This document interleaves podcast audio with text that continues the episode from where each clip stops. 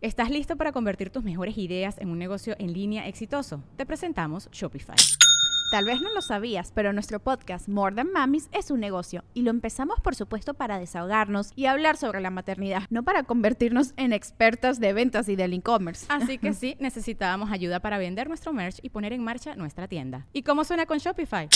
Llegó otra venta. Shopify es la plataforma de comercio que está revolucionando millones de negocios en todo el mundo. Ya seas un emprendedor desde tu casa o desde donde sea, Shopify es la única herramienta que necesitas para iniciar, administrar y hacer crecer tu negocio sin dificultades. Con Shopify puedo gestionar pedidos, envíos y pagos desde cualquier lugar, brindándote toda la información y estadísticas de tus ventas al detalle. Regístrate para un periodo de prueba con tan solo un dólar al mes en shopify.com barra sonoro, todo en minúsculas Ve a shopify.com barra sonoro para llevar tu negocio al siguiente nivel. Shopify.com barra sonoro.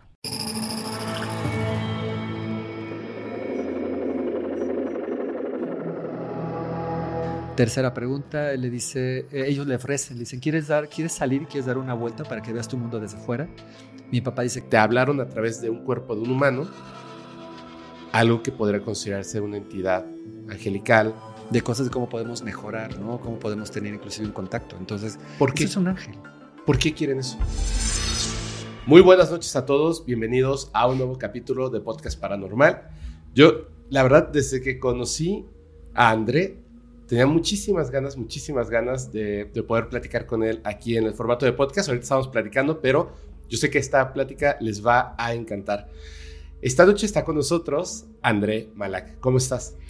Pues muchas gracias, bien, Fepo, muy bien, muchas gracias, gracias por la invitación, encantado. No, hombre, yo estoy, yo estoy este, encantadísimo y sé que a la gente le va a gustar un montón.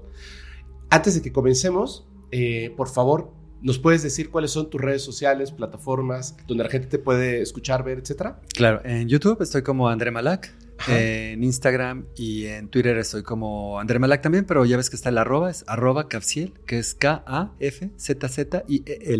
Ok. Capsiel. Ok. Y ahí me encuentran. De todos modos, ya saben, vamos a poner todas las, este, eh, todas las redes sociales y plataformas en donde estén viendo o escuchando este programa para que puedan seguir fácilmente a nuestro invitado. A ver, vamos, vamos a, empezar bien fuerte. Ok, dale. Eh, porque es mucho, o sea, como decirte, cuéntanos a qué te dedicas, qué haces, etcétera. Pues es, un montón, son 40 años de historia. Cuando estábamos, este, el día que te conocí, bueno, no, no, sí te conocí ahí, pero ya habíamos hablado. El día que te conocí en persona, este, aquí en este programa con Jordi, con Jordi Rosado, em, de repente me llamó muchísimo la atención lo que dijiste, porque estábamos debatiendo al respecto de, del contacto con seres, vamos a dejarlo ahí, porque son varias cosas, el contacto con seres, y yo le comentaba acerca de las personas que dicen tener un contacto con seres eh, extraterrestres, interdimensionales, etcétera, pero únicamente de manera telepática.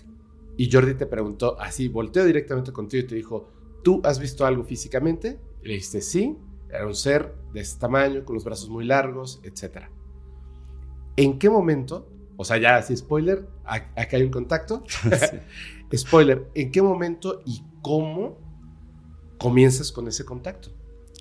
Ok, ese contacto comienza eh, desde los cinco años, ¿no? ¿Tu contacto en general los cinco? Exacto, cinco o seis años, ahí empieza de manera general, ¿no? Ajá. Ahí empieza y empieza muy simple. Ya ves que te puedes ver aquí la nariz, ¿no? Te alcanzas a ver aquí como tu contorno de la nariz, no todo mundo. Sí. Entonces yo decía, ¿cómo me metí aquí? Entonces era mi gran pregunta a los cinco o seis años, ¿cómo me metí aquí?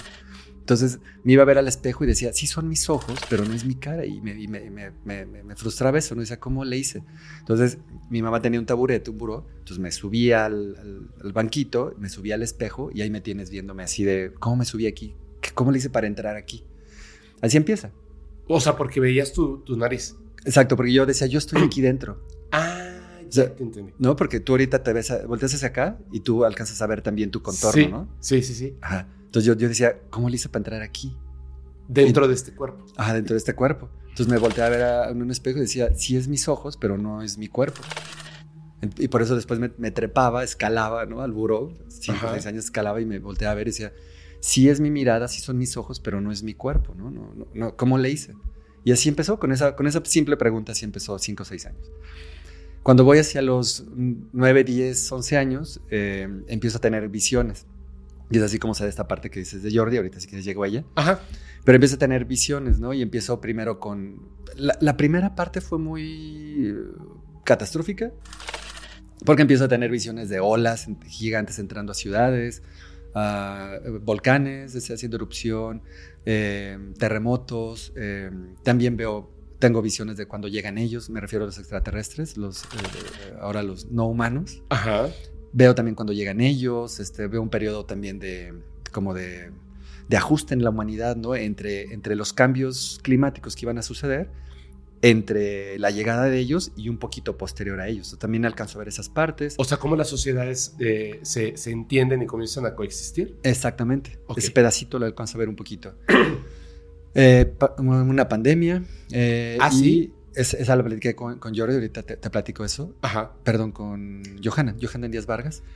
Una pandemia y una guerra. Ah, él me lo comentó. Ok, adelante, adelante. Entonces, en general veo todas esas cosas y al principio yo volteaba para ver quién me acompañaba porque yo de niño yo me asustaba cuando de pronto veía una ola tan grande, ¿no? Porque a veces, y eso ha sido un común denominador en mi experiencia, a veces veo que me está sucediendo algo allá abajo. Ah, nieve también en la Ciudad de México.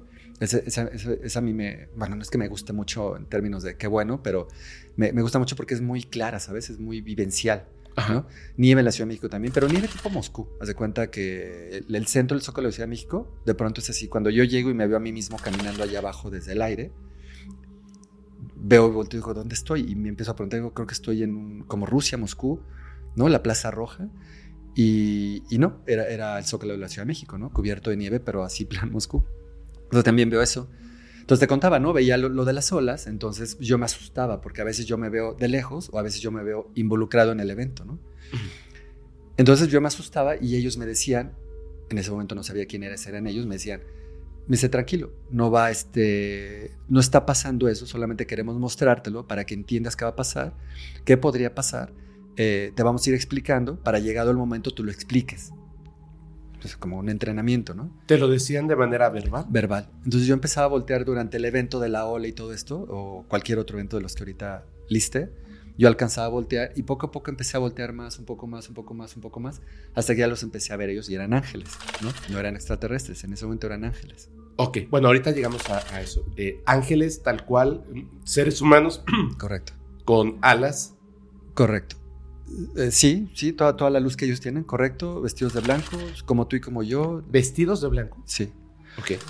Y pues mientras fue avanzando el asunto, los años, pues bello, porque estos, este periodo de, de- de visiones pues fueron muchos años, ¿no? No fue una tras otra, ¿no? Había periodos donde no había nada y de pronto otra vez acontecía. Lo que a mí siempre se me hace muy curioso es que a esa edad yo no sabía que geológicamente si era posible tener una ola de 20 metros, 30 metros. 10, 11, 12 años no sabía que era posible. Y no existía internet como para googlear si era posible, ¿no? Lo que teníamos eran enciclopedias. Ujú. Entonces, ya, nada más, la Larus y eso, ¿no? Así es cierto. Entonces, pues no había nada más. Entonces, no había dónde ir a investigar o dónde sugestionarte, ¿no? E- Era así. Eh, y, y- y- y bueno, así fue como, como comenzó todo, ¿no? Eh, mencionaba ahorita lo de Johanna porque en algún momento, por ahí del 2018, Ajá. yo era muy renuente. Yo empecé a hablar en 2016. Yo era muy renuente a hablar de las cosas como de los catástrofes que podrían pasar. Ujú. Y en 2018 a Johanan le acepté hablar de eso, ¿no? A Johanan Díaz Vargas. Entonces, él en la entrevista que está ahí en YouTube me dice, de todo lo que has visto, ¿qué te preocupa más? Y en 2018 está grabado ahí y le dije, a mí me preocupa, de todo lo que vi, lo que más a mí me estresa es lo, del, lo de la guerra y lo del asunto sanitario, La pandemia. la pandemia. ¿Sí se pueden decir esas palabras? No, no, Ah, no. Sí, ya, ya se puede. ¿Qué? Ya ves que ya no persiguieron a nadie y, ¿Ah, sí? y todo del rollo de esta chica que puso el, el hielo seco, a todo el mundo le valió pepino. Ah, sí. Ah, Entonces, pues ya se puede. pandemia. Entonces, eh, pandemia, ¿no? Entonces me dijo, ¿por qué? Y le dije, porque no te puedes defender, porque yo siento que en otras cosas tal vez puedas correr, tal vez puedas nadar, tal, vez te puedas proteger, te, te puedes agarrar de un árbol, tal- te, puedes trepar un edificio. No sé, siento que ahí tengo maneras de, o tenemos maneras todos de, de lograr sobrevivir. ¿no? Claro, te alejas del- de la zona de conflicto, pero en este caso el planeta entero. Ajá. O microbios, o radiación. Claro. ¿Cómo te proteges? No, eso? no puedes. No puedes. Y, le dije, y esas son las que a mí más me preocupaban. Paso seguido, 2018, pues llega este, lo, lo de, lo de este asunto que tuvimos estos años. Pero, a ver, tengo una duda, tengo una duda. O sea, ¿qué, ¿cómo fue esa visión de la pandemia? ¿Cómo, cómo lo veías tú? Yo estoy acostado en mi cama, Ajá. con los ojos abiertos y empiezo a vivenciar todo. Entonces yo lo que veo es que yo estoy viviendo en un, en un tercer piso, en un edificio, Ajá. y entonces eh, empieza, empieza, yo lo que veo es que estoy viendo una, la televisión y entonces en la televisión hay noticias, perdón, y dicen que hay un virus que apareció y que está empezando a, a gente y, eh, y que van a investigar más. Muestran un mapa del mundo y se empiezan a ver manchas rojas, ¿no? Dicen, no sabemos qué es, está muy complicado, no sé qué, y les, les iremos avisando, pero es hemorrágico, decían ellos, ¿no? ¿Ok?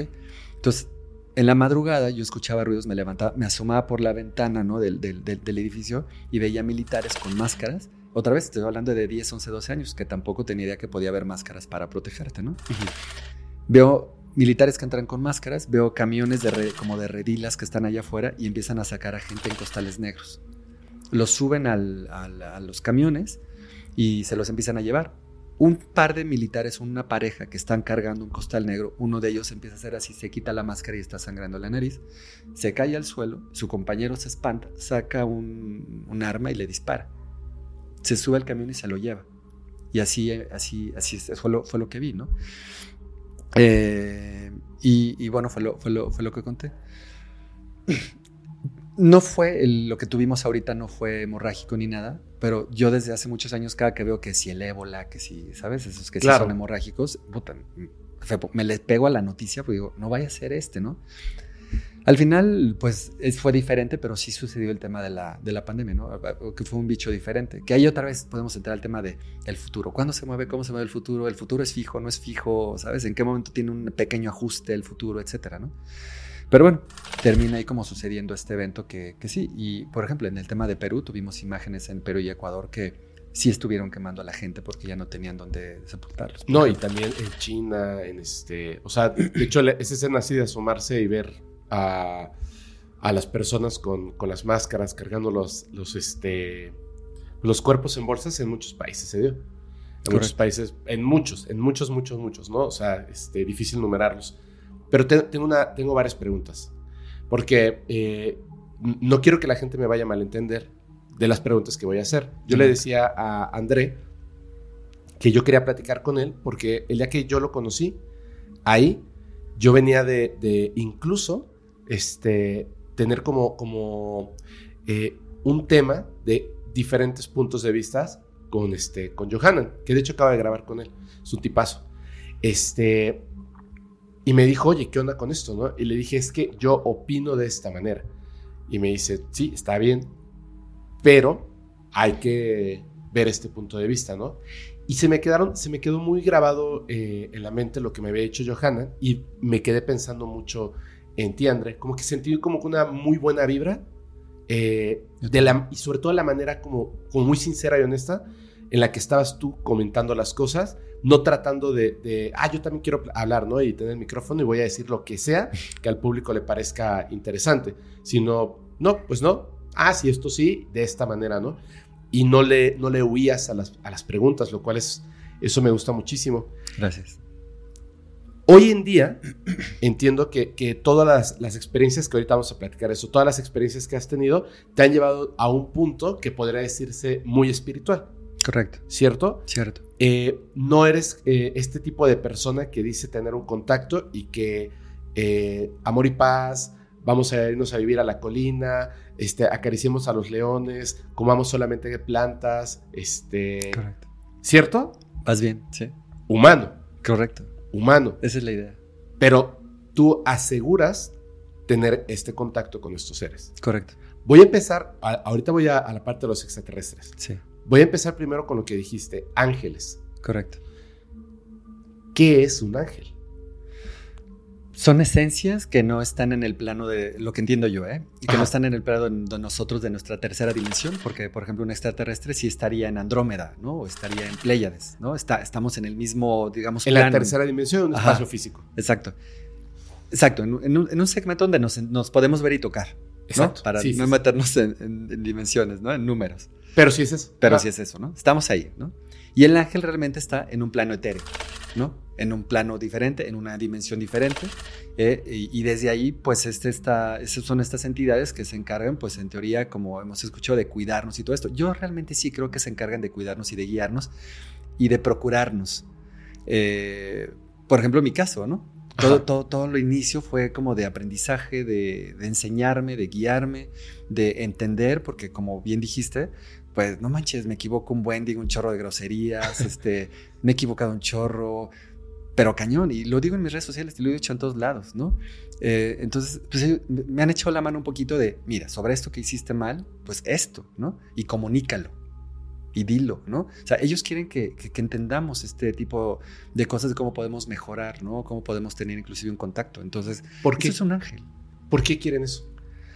Porque, ahí te va. Ajá. Porque los contactados no deberíamos de existir. Yo no debería existir. ¿Por qué? Ningún contactado. Porque deber- todos deberíamos tener la, el gusto y la habilidad. No, no la habilidad. Todos deberíamos de tener el gusto Ajá. de, de contactarnos con tus propios ángeles, tus propios ángeles, tus propios protectores, los de él, los que nos estén escuchando, tienen sus propios ángeles y sus propios prote- protectores. Y tienen su, su propio momento de crecimiento, el tuyo y el mío y el de él y el de el presidente y el de todo el mundo. Es un, va un proceso diferente de cada quien. Ajá. Los mensajes yo- que yo recibo no, son- no van a ser precisamente exactamente iguales a los que tú recibes porque tú traes un momento distinto y él y todas las personas. Entonces ellos están muy interesados en que nosotros también podamos acceder y entender que nosotros también tenemos la puerta abierta para platicar.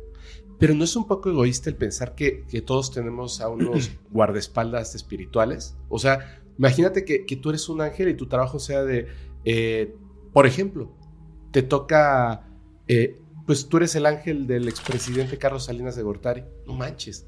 Tengo que estar ahí así diciéndole, oye, no, no hagas eso, oye, esa decisión que vas a tomar ¿no? que va a hacer a tu familia supermillonaria, va a hacer que mueran muchísimas personas, sobre todo mujeres y niños indígenas. Y no te escucha y le vale pepino y tu trabajo sea únicamente estarle diciendo al villano de la película, sé bueno, sé bueno, sé bueno y no importa.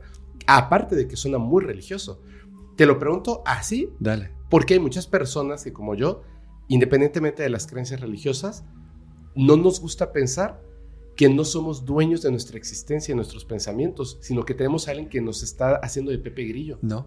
Bueno, entiendo. Pero yo creo que no está siendo egoísta porque tan, tan, tan en el, el de Gortari que pusiste, tan fue libre que hizo lo que quiso. Sí, O sea, no lo obligaron a nada. sí. ¿no? Y ponme al, eh, no sé, Putin, ¿no?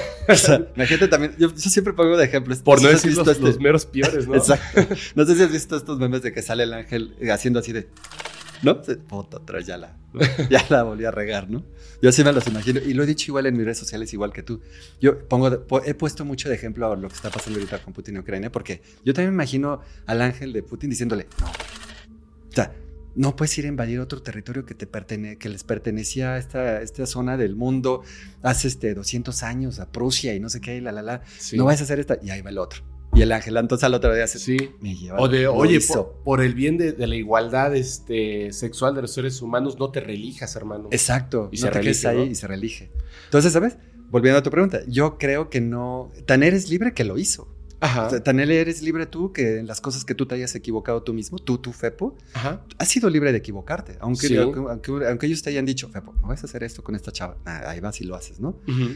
Eh, lo mismo fuiste libre. O sea, más bien yo creo que es injusto para ellos que de pronto ellos están, no, no, oye, fíjate, oye, cuidado, no la vayas a hacer. Y ahí vas y lo haces, ¿no? Eso es lo que, eso es lo que, lo que pienso. O sea, si sí existen, Ah, es una existencia injusta para ellos. Eso Porque, sí. porque están esclavizados a atendernos cuando ni siquiera los escuchamos. Me parece, me parece como, como poco responsable.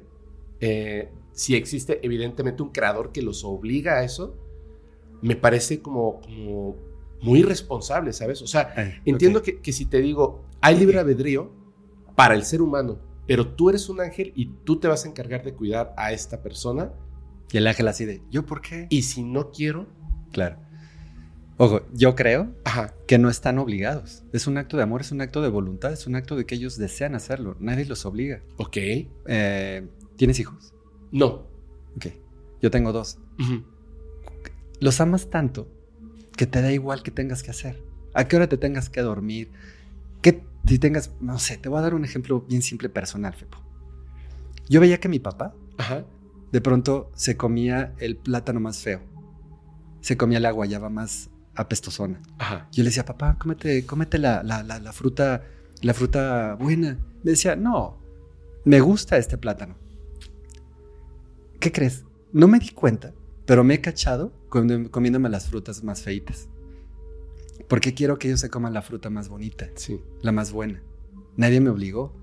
Y mi, mi amor incondicional hacia ellos me hace comerme la fruta más feita para que ellos se puedan comer la fruta más rica.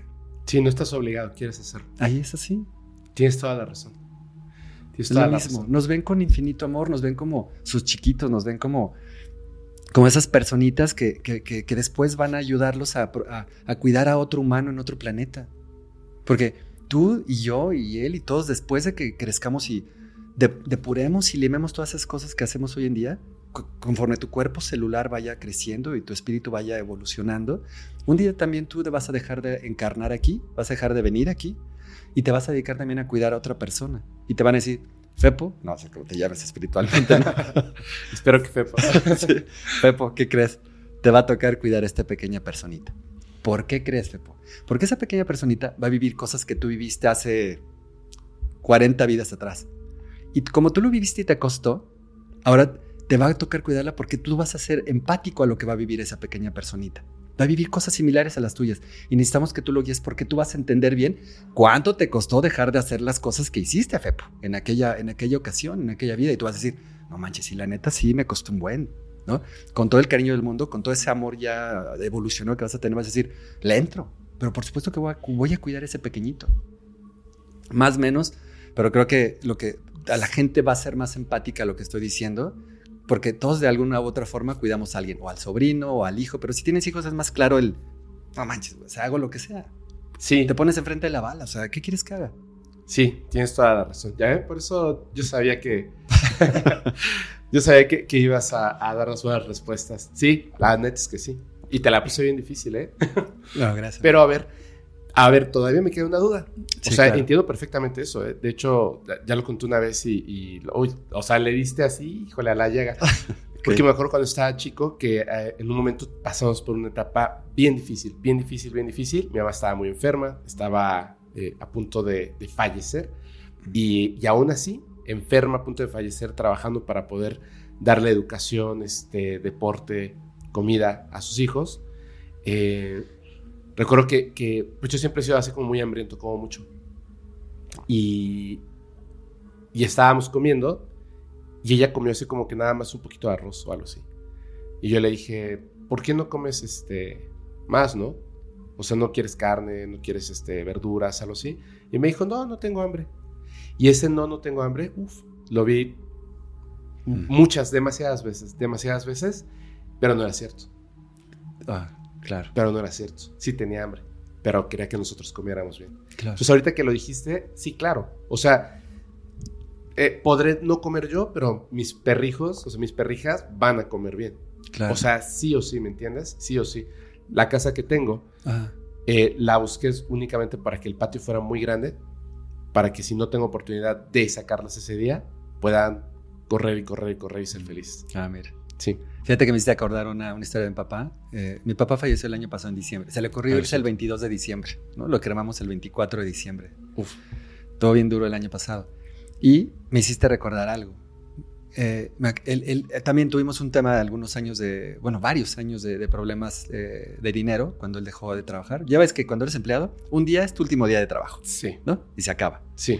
Bueno, llegó ese día para él y fue su último día de trabajo. Entonces, años después vinieron muchos problemas de, de dinero.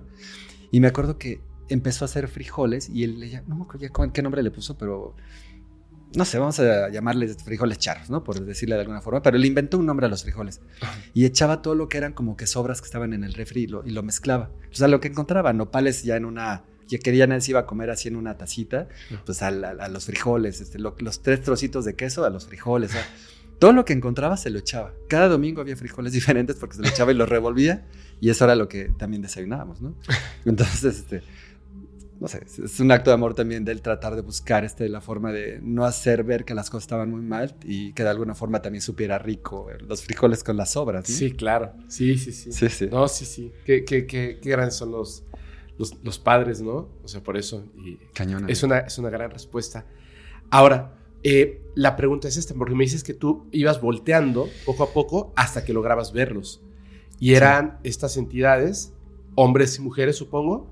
Solo vi hombres en, eso- en esos momentos, pero sí hay mujeres. Pero sí hay mujeres. Correcto. O sea, hombres y mujeres. eh, ¿Cómo son? O sea, ¿son morenos? ¿Son como afrodescendientes? ¿Son nórdicos? O sea, ¿cómo, cómo son físicamente? ¿Cómo es la ropa? ¿Está cosida a mano? ¿Tienen zapatos, cinturón, reloj? ¿Cómo son? Yo siempre digo que son bien exóticos, A ver. porque no todos son como el de la estampita del metro Chapultepec, ¿sabes? Este, el güerito con los rizos perfectos y así. Ajá. Cero.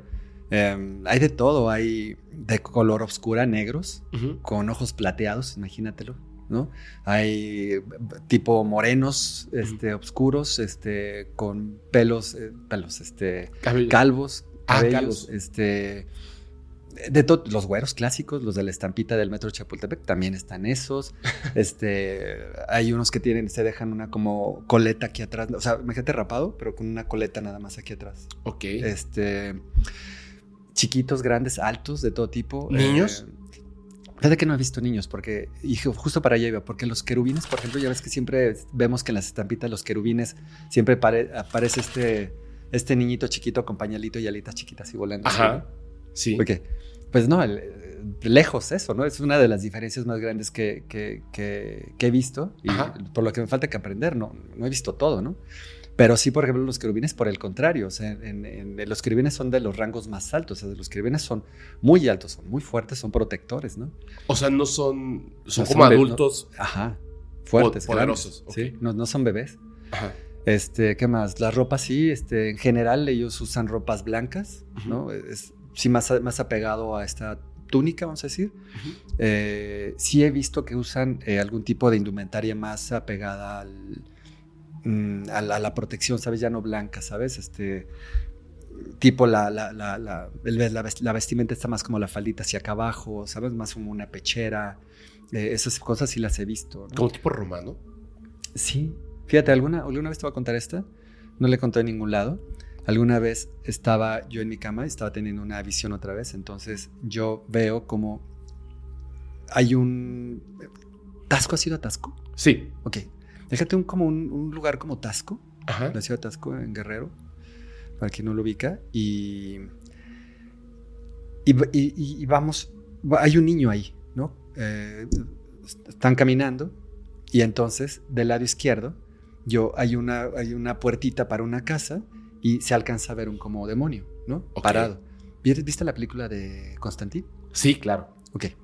¿Ves los demonios que salen ahí cuando se ponen los pies en el agua y que va? Sí, el infierno que no tiene la parte media de la cabeza. Ajá. Esta visión que te estoy platicando la vi mucho antes de Constantín. Cuando vi Constantín dije, no manches, o sea, ¿en qué momento lo copiaron? Sí, desde el cómic estaban estaban, eh, Muy igual. acercadísimo. Sí, la única diferencia que yo vi entre Constantín y lo que yo vi es que en Constantín, si hago un recuerdo, no tienen como cerebro, ¿sabes? ¿Te acuerdas? Están como que cortados de aquí arriba del cráneo. Ajá. ¿Te acuerdas? Solo está la mitad del cerebro. Ajá, se, se ve esta zona como de perro, pero acá arriba no. Así es. Estos no son exactamente iguales, solo que sí, sí tienen como que el cráneo, vamos a decir. Ok. Y empieza a hablar algo como no, no entiendo ni madre. ¿El demonio? Ajá. Es, sí, parado, sí, empieza como a vocalizar cosas. Y tú veías una familia con un niño. O sea, unas personas. Un- dos ángeles Ah, dos ángeles con, con, un un niño. niño. Entonces empieza a decir cosas y de pronto empiezo a entender, no sé, en estas cosas de las zonas etéreas, que de pronto empiezas como que a entender, porque al principio era solamente vocablos así como te digo, no sabes así. Y de pronto empiezo a entender y eran puras groserías y amenazas, ¿no? Le decía, no te lo puedes llevar, nos pertenece y, y la lista que quieras de Polo Polo, ¿no? Y así durísimo, ¿no? Muy, muy, muy agresivo, muy violento. Siguen avanzando ellos y después del lado derecho hay un árbol y hay uno de ellos como colgado, como si fuera un vampiro, un murciélago, De cabeza. de cabeza. Ajá.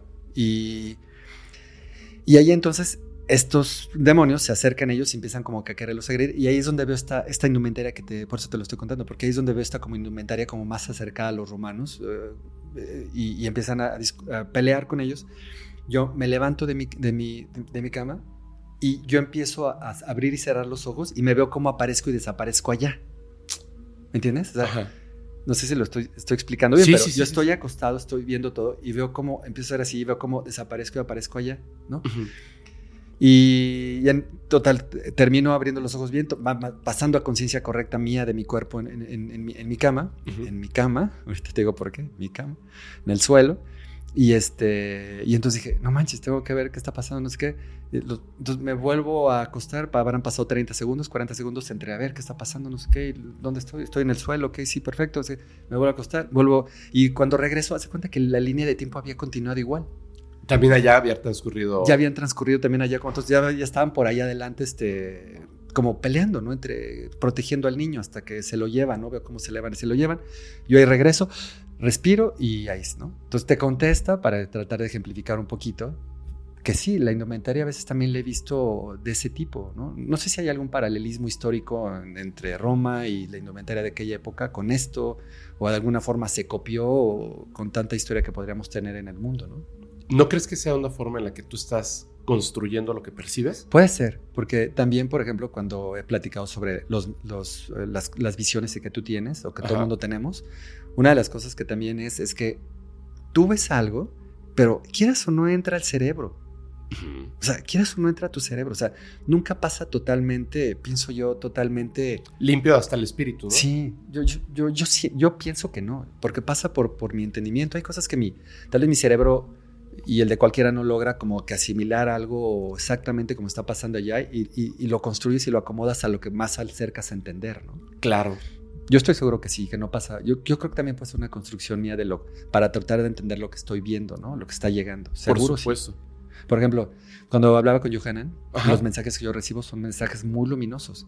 No porque yo crea que sea muy luminoso, sino porque es la forma en cómo intento transmitir y vivir, aunque me equivoque, Así es. ¿sabes? Entonces, Sí. es en ese... es- O hay otro señor, fíjate, este, Pablo Hauser, ¿lo ubicas? No. Es un tipo muy famoso que hizo un libro que se llama La Respuesta, Ah, sí. ¿sí? La mitad del libro, del contacto que él tiene con otras personas del cosmos, la mitad del libro, de la información que ellos le dan, es sumamente técnica, porque entiendo yo que él es ingeniero, según recuerdo. La otra mitad del libro es muy espiritual. Entonces, ¿sabes? Él es ingeniero, él piensa de cierta forma, entonces la, la- la información va ligada al- a su construcción, ¿no? Entonces yo creo que también sí puede ser una construcción. Complementos. Sí, porque, porque todo depende del, del, este, de los conocimientos que tienes, de- del tipo de, de forma que tienes de ver la vida, si eres una persona religiosa o no, si eres una persona que tiene eh, un doctorado o, o no, hizo- no terminó la primaria. O sea, sí hay mucha diferencia. No es lo mismo una persona, y no estoy hablando de que, o sea, vale más la opinión de uno que de otro, para nada, pero no es lo mismo la forma que tiene de ver la vida un campesino de 60 años que desde los 8 literalmente tiene las manos más duras que cualquier persona de la ciudad porque está trabajando en el campo, se levanta todos los días de lunes a domingo a las 6 de la mañana, se duerme temprano, tiene los dientes am- amarillos porque toman mucho café, son fuertes, tienen los huesos súper recios y tiene una manera distinta de percibir eh, la realidad. Tú le pones el podcast paranormal y va a decir que son esas cosas, no lo va a ver. Y si llega y se para una nave o se le aparece un ser en la noche y le habla, la información que va a recibir la va a consumir y la va a transmitir de una manera distinta a la que le haría André o yo. Totalmente de acuerdo. Por ejemplo, yo también, yo, es que yo también lo, lo- o sea, por eso creo que iba a estar súper chida la plática, porque también lo, plati- lo platicaba mucho así con mi papá. Tenemos unas charlas increíbles de- en el mismo sentido, ¿sabes? Con mi esposa igual, lo platicamos así igual. O sea, entonces mi esposa y unas charlas así de- de diálogo y de debate padrísimas, increíbles. Yo pienso igual, o sea, es más, yo, yo lo, por ejemplo, yo, yo creo que ellos nos hablan, no, no creo, estoy seguro que ellos nos hablan de acuerdo a eso, a tu bagaje cultural, a tu bagaje, tu bagaje, tu bagaje familiar, el país donde vives, ¿no? O sea, no, no es lo mismo una persona europea que de pronto, literal, en mi vida laboral, yo les digo, oye, es que ustedes no entienden en Europa, los alemanes, no entienden por qué tener un negocio discreto es de mucho valor en, en México. Porque la inseguridad está cañona. Pero Claro. ellos, no, ellos no le entienden. Ellos como, ¿cómo que te cobran pisos si pones una tiendita en la calle? Yo, sí, güey, te asaltan Sí. y, te, y te secuestran. Sí, Y no lo entienden. O sea, claro, hasta, hasta en el país donde vives, tu bagaje cultural, todo, todo, todo implica, ¿no? Y re- relacionándolo, no sé, por ejemplo, a mí me llama mucho la atención el tema de Giorgio Bon Giovanni, el est- estigmatizado. sí, Los mensajes que él recibe son tremendamente religiosos. sí. ¿no? Y él inclusive usa términos muy religiosos como la ira de Dios, ¿no? Estas cosas que tal vez podemos decir, bueno, Dios no tiene ira, ¿no? Y podemos debatir al respecto de esas frases que él dice, ¿no? Pero estoy de acuerdo, o sea, no sé si su experiencia es real o no, no estoy diciendo eso, solo digo que en función a lo que él muestra y veo y etcétera, su, lo que él recibe suena muy, muy, muy religioso, ¿no? A mí me parece que, que, que sí, es cierto, suena muy religioso, pero también este, me preocupa que no sea real Claro. y creamos que sí. Porque eh, es un tema que a la gente no le gusta que a veces diga estas cosas. Yo no, yo no pretendo tener la razón, pero obviamente en mi cabeza, pues yo soy el, el, este, el protagonista de mi mente y creo que tengo la razón, aunque, Claro. aunque ahora trato mucho de, de cuestionarme, comenzando por el hecho de posiblemente, seguramente, lo más probable es que no tienes la razón, Fepo. Entonces hay que aprender a escuchar. Y me suena que la idea de, de un Dios que creó todo y que nos está vigilando, etcétera, me parece que es errónea. No, no que no existan los dioses, pero creo que nuestra forma de entenderlo es errónea. Luego, que ese Dios sea el que, el que comenta la Biblia, pues más bien sería como que un ser muy malo, ¿no? Y entonces de repente esta persona nos habla del amor, pero nos habla de la ira de Dios, y digo así como que siento que es un mensaje que no es muy positivo porque uno no debe hacer las cosas buenas por temor Claro. a vivir un tormento. Tienes que hacer las cosas buenas, punto. Por convicción. Por convicción. Porque te conviene, porque está bien, porque es lo correcto. Porque es lo correcto, Exacto. porque está bien, porque te conviene, porque te hace sentir bien, porque te hace sentir muy feliz. A lo mejor en el otro lado del universo, todo lo que nosotros hacemos así, las cosas positivas, para ellos es así de ¿qué están haciendo? Están destruyendo el, el equilibrio del universo. Puede ser. Claro. Y lo que nosotros todo lo que nosotros consideramos bueno es malo. Pero es otro, otra vez, es otro punto de vista. Sí, Entonces, me parece raro, y hay un detalle en específico, que no estoy diciendo que, que- que esté mintiendo el Señor, yo no puedo saberlo. Yo tampoco. Yo quiero creer que todos los fenómenos paranormales son reales, incluyendo eh, los estigmas de Giorgio Bon Giovanni. Pero hubo una cosa de la historia que me, que me encantó. Que dicen, sí, es que es un error porque Cristo no le pusieron los clavos en la mano, se los pusieron en la muñeca. Correcto. Entonces, si tú tienes un estigma, ¿por qué te sale en el lugar erróneo? Claro. Y es una pregunta muy importante, muy importante. Mucho. Ahora, eh, esta es la pregunta. ¿Tú te comunicas con ellos verbalmente o aunque sea telepáticamente? Ellos te dicen cosas, tú las comprendes, tú puedes preguntar. Sí, eh, limitado. Eh, ¿Por qué? A ver, perdóname. Sí. ¿Por qué puedo preguntar? O... No, tú extiéndete. Limitado. yo le doy. Limitado, sí. Limitado, sí. Por ejemplo, a mí me han preguntado mucho y me dicen, oye, ¿tú qué tienes? Fíjate, de- ahí te va, va, va a estar bueno este. Sí, venga, venga. ¿Tú que tienes la puerta abierta y tienes contacto con ellos? O sea, tú que eres especial, desde ahí ya estamos mal. Te Pero dicen, ok, sigo adelante. No la gente, no sé, una persona, un cuate, un Claro. amigo, alguien. Me dice, oye, ¿tú que tienes contacto con ellos y tienes la puerta abierta? Pregúntales que me echen la mano o diles, por favor, que, qué opinan de esto. Y siempre les digo, me van a decir lo mismo que siempre, que vayas tú, que Ajá. preguntes tú, Ajá. que lo intentes tú. Pero tú que tienes la puerta abierta, tú hazlo. Es que tú también la tienes abierta. Es que tú, es que tú también puedes. Bueno. La- cuando llego a preguntar cosas así, la Ajá. respuesta es esa. Dile al hermanito que él no puede venir a preguntar. Ya sabes cómo decirle que tiene que preguntar. Ok, voy y regreso a preguntar. En contadas ocasiones, creo que inclusive en dos, me han dado una respuesta para alguien. Normalmente es que él venga a preguntar, él tiene que hacer el esfuerzo por venir a preguntar. En el universo no se regala nada, se gana. Claro. Pero dudas honestas tuyas, ¿te contestan? No recuerdo alguna duda, alguna duda mía. ¿Tú no dudas si existe Dios? Por ejemplo. No, no, no, de eso no. ¿Nunca has dudado? Tengo, tengo dudas, por ejemplo, de. Y, tal vez algunas veces, bueno, no tal vez, algu- muchas veces sin que yo haya preguntado algo me han dado alguna respuesta. Y muchas veces que he preguntado algo no me han dado nada.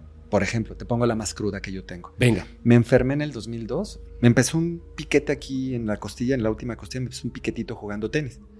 Dije, yo creo que di el swing muy abierto, seguramente me, no sé, el músculo, whatever, lo que sea, y me picó ahí, ¿no? Y se me empezó a correr, Fepo, por todos lados. Total que yo terminé enfermo de cuello hasta cadera y no podía moverlo y cada vez me movía menos. Para pararme, Fepo, en eso, del 2002 al 2009, fueron siete años, otra vez te fijas, el siete que te contaba. Y termina en el 2009. 9. Está cabrón. Ok. Nuevo, feo. entonces te cuenta que. Entonces, en todo ese tiempo, en esos siete años, cada vez iba recrudeciéndose mi problema. Yo, si estornudaba, para darte una idea de qué tan feo estaba el asunto, yo si estornudaba, ¿te ha dado un, te ha dado un calambre por hacer ejercicio? Puf, sí. ok. Si te ha dado, imagínate lo mismo, igual que un calambre en la pierna, así que te levantas, ay, así. Pero imagínatelo en todo, mi, en todo mi tórax colapsado, así un calambre general, ¿no? Me vi muchas veces tirándome en el, en el escritorio del trabajo o en cualquier lugar que encontrara, para, porque es un calambre, no te puedes mantener quieto, entonces me tiraba. Eh, estornudaba y el asunto es hacer este movimiento abdominal de hacer fuerza O sea, para que tú lo haces de manera normal. Para mí era un y, y colapsado. Me daban frío, o sea, me escamaban las gripas. O de que me diera una gripa, yo así, no manches, o sea, me voy a. Me va a dar esto que estornude. Una tos, ¿no? O sea, era horrible pensar en una tos. Siete años así. Aprendes a vivir con dolor, porque era un dolor de 24 por 7, y aprendes a sonreír con dolor. Vives con dolor, y hay mucha gente así. Me hice estudios de los que tú quieras y no encontraba nada. Ok, en ese contexto de, de- de- vida, yo tenía un trabajo, mi primer trabajo, yo viví en el suelo. Por eso hace ratito en la historia del ángel que te dice, bueno, en mi cama hice Ajá. así, ¿no? Y dije, en el suelo, hace ratito, hace unos Sí, sí, minutos. sí, sí. Yo viví en el suelo. ¿Cómo que vivías en eso? No, mi, mi- mi trabajo me, me, pagaba muy, me pagaban muy poquito en mi primer trabajo. Me vine de Cuernavaca a la Ciudad de México a vivir. No me alcanzaba para, para rentar una habitación, mucho menos un departamento. Dormías en me eso. prestaban un lugar Ujú. y dormí en el suelo. Sí. Entonces así fue. Entonces al, al principio de mi carrera laboral, pues es- en, en ese contexto de dolor, yo un- una vez me desperté de tanto estrés y tanta tensión que tenía y, que, y de las cosas que no tenía y que sufría y todo eso, y mi- no pude abrir mi boca. Entonces me agarré así la boca y la jalé y, y me la empecé a aflojar hasta que dije, ay ya. Esa noche me acuerdo que, que llegué, junté unas revistas ahí porque a veces me hacía una camita con revistas. Era una, era una oficina que vendía este, eh, casas de real estate. Tenían muchas revistas de, de estas de real estate. Ujú. Me las juntaba y a veces me hacía una camita con revistas, ¿no? Entonces me las junté, no sé qué. Me siento a llorar y, y empieza a preguntar, porque para ese momento estoy hablando ya del 2002, ya, ya el contacto que tengo ya estaba más maduro. Y empecé, porfa, explíquenme. O sea, me acuerdo que me senté, fue así de, güey, díganme algo, o sea, ¿por qué tengo que estar viviendo esto? ¿Qué está pasando? Si ustedes están aquí, ¿y por qué lo tengo que estar viviendo? Y no manches, y me dijeron que un día no sé qué, y no. Y empecé a llorar, y en mi momento más crudo, empe- empecé hasta a decirle groserías a dos, y tú, y, y así, y todos ustedes, y no sé qué, así me puse mal, ¿no? Ya el otro día más calmado, yo así de, perdón, Dios, así me excedí, güey, ¿no? O sea, te lo juro, sí lo hice así de, no manches, me pasé de lanza, discúlpame, sí me excedí, no sé qué. Por ejemplo, en un momento así, tan, tan, como tan complicado para, para lo que a mí me tocó, pues no hubo respuestas. Cero. Pero yo decía, ¿por qué si me hablan de otras cosas?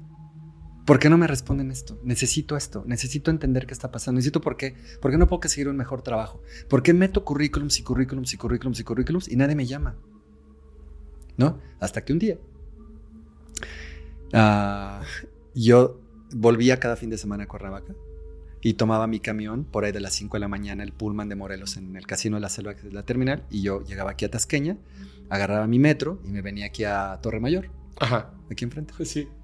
Me iba allá a Torre Mayor, trabajaba en el piso 19 en Deloitte, entonces yo hacía eso. Entonces te acostumbras a que ya sabes cuando estás llegando ahí a Tlalpan, no sé qué.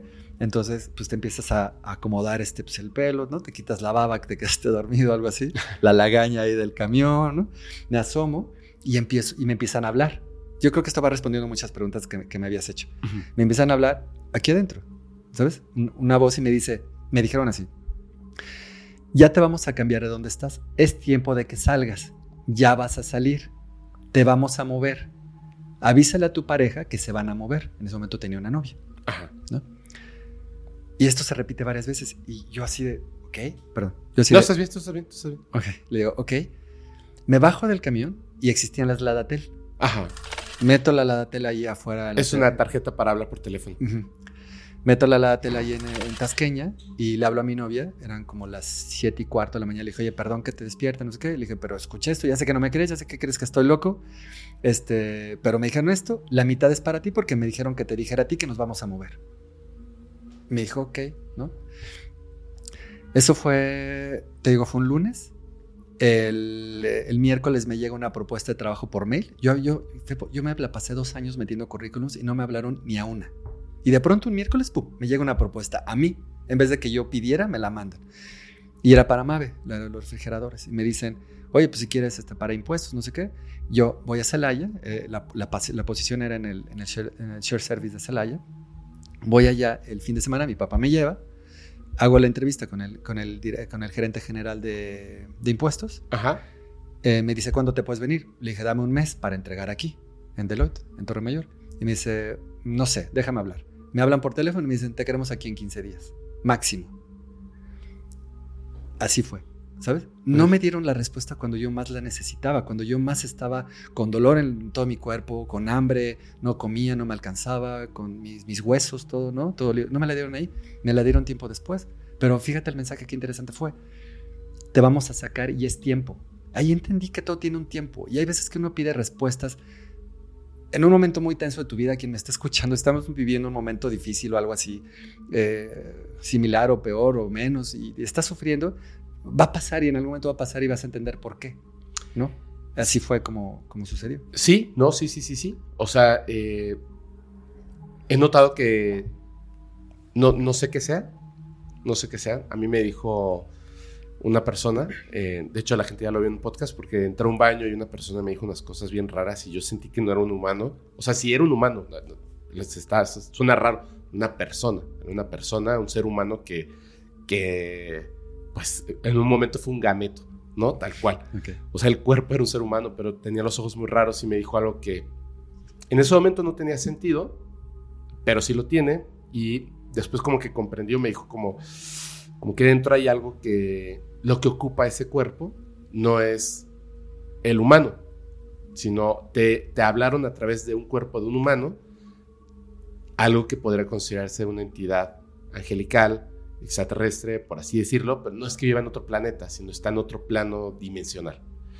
Em, pero, o sea, a lo que voy a lo siguiente, digamos,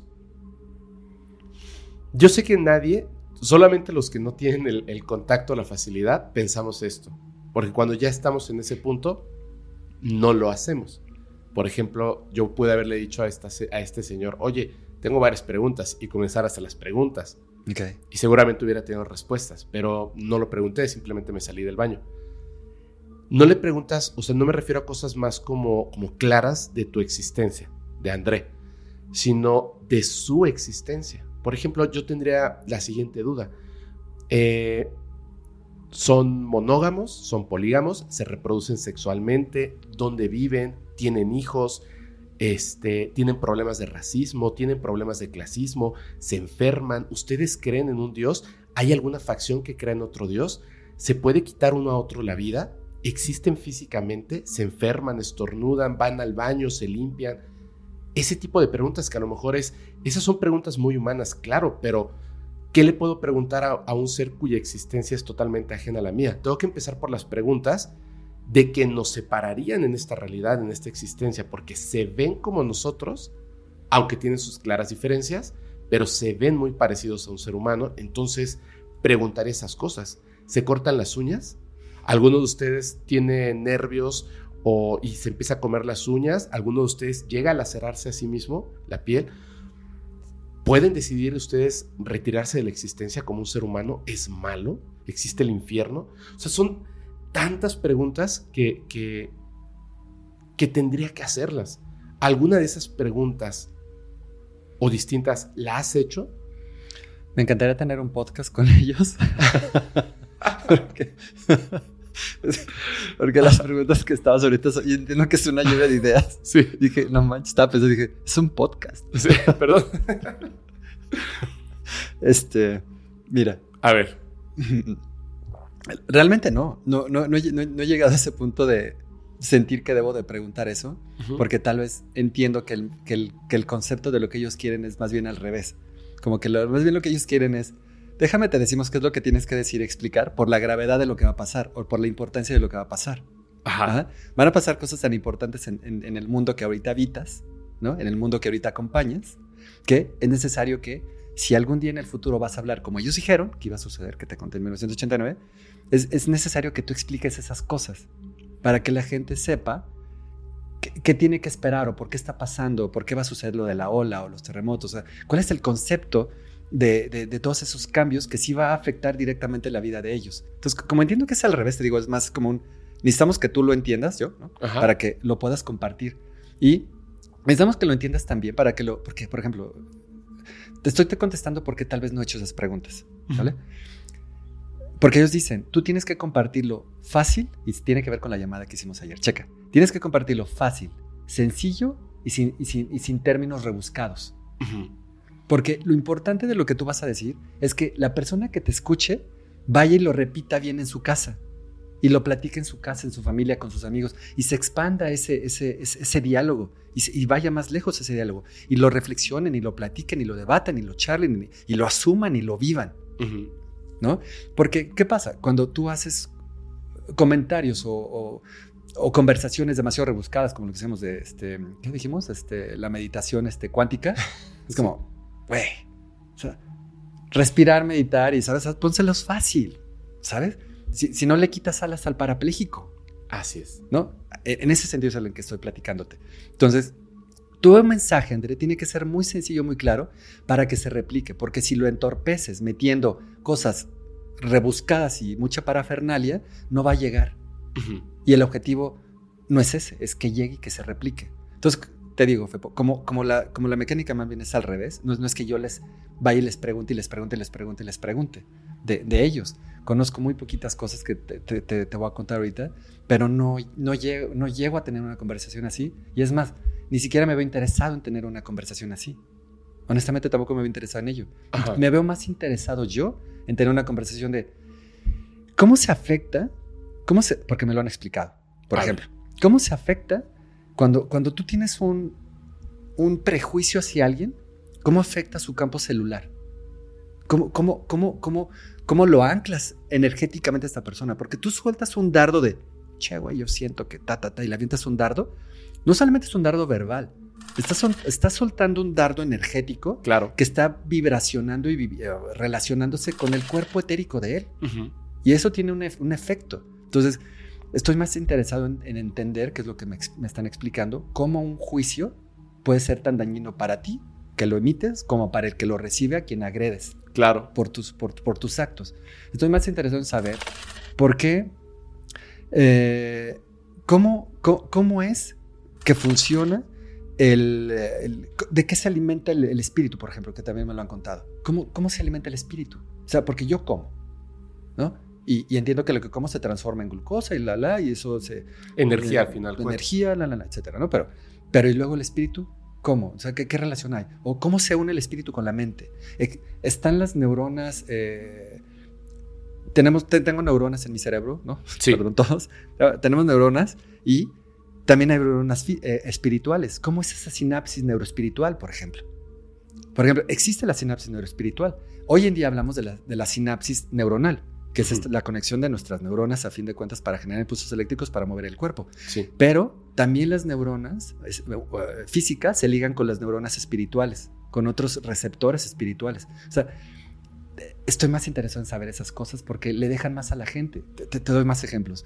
¿Por qué le deja más a la gente? Porque si las personas entienden que, por ejemplo, cuando tú naces, tú te empiezas a ensamblar, o sea, ¿qué te mantiene en tu cuerpo dentro? ¿Por qué tu espíritu no, no se chispa?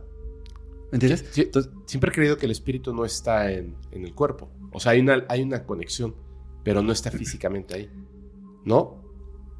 esa conexión de la que tú acabas de hablar, dice, hay una conexión, ya ves que hiciste así, hay una conexión, esa conexión tiene, un, tiene, un, tiene una lógica biológica. Ajá. Por ejemplo, lo- los chakras, estos siete chakras que tenemos Sí. a nivel espiritual, también se ligan con los sistemas eh, de control de nosotros, no me acuerdo de todos, pero es el endocrino, este, la glándula pineal, todos estos son, son, son el espejo de cada chakra. Así estos es. siete puntos que tenemos físicos y biológicos tienen su paralelismo con el, con el chakra. Sí. Entonces, cuando tú entras a tu cuerpo de bebito, así cuando estás chiquito, eh, tú, baby, que ya se formó. ¿no? Fepito. Ajá. llega a tu espíritu y entra primero por la parte de abajo y la última parte que se ensambla es la parte neuronal, la parte de arriba, Ajá. ¿vale? Cuando te mueres y te desprendes va a ser al revés. Te empiezas a desprender desde abajo y lo último que se desprende es la parte neuronal para poder llevarte los recuerdos de tus experiencias aquí. Para cuando llegues allá arriba, puedas decir, ok, miren, de todo lo que aprendí, pues fui un gran youtuber, fui famoso y estuve e hice y me equivoqué, pero logré esto y no sé qué, y le dejé esto al mundo y mis, las preguntas que le hice a mucha gente fueron súper buenas porque le ayudan a entender y reflexionar y no sé qué, y traigo todo esto de paquete, ¿no? Todo eso te lo tienes que llevar, no se puede quedar aquí abajo en esta parte de materia gris, te lo tienes que llevar. Claro. Entonces, por ejemplo, he estado muy interesado en saber y me han platicado esto que ya te estoy platicando, y es charla con ellos de cómo funciona ese, cómo funciona ese backup de información que te llevas. Y es a través de que hay una sinapsis neuroespiritual, por ejemplo.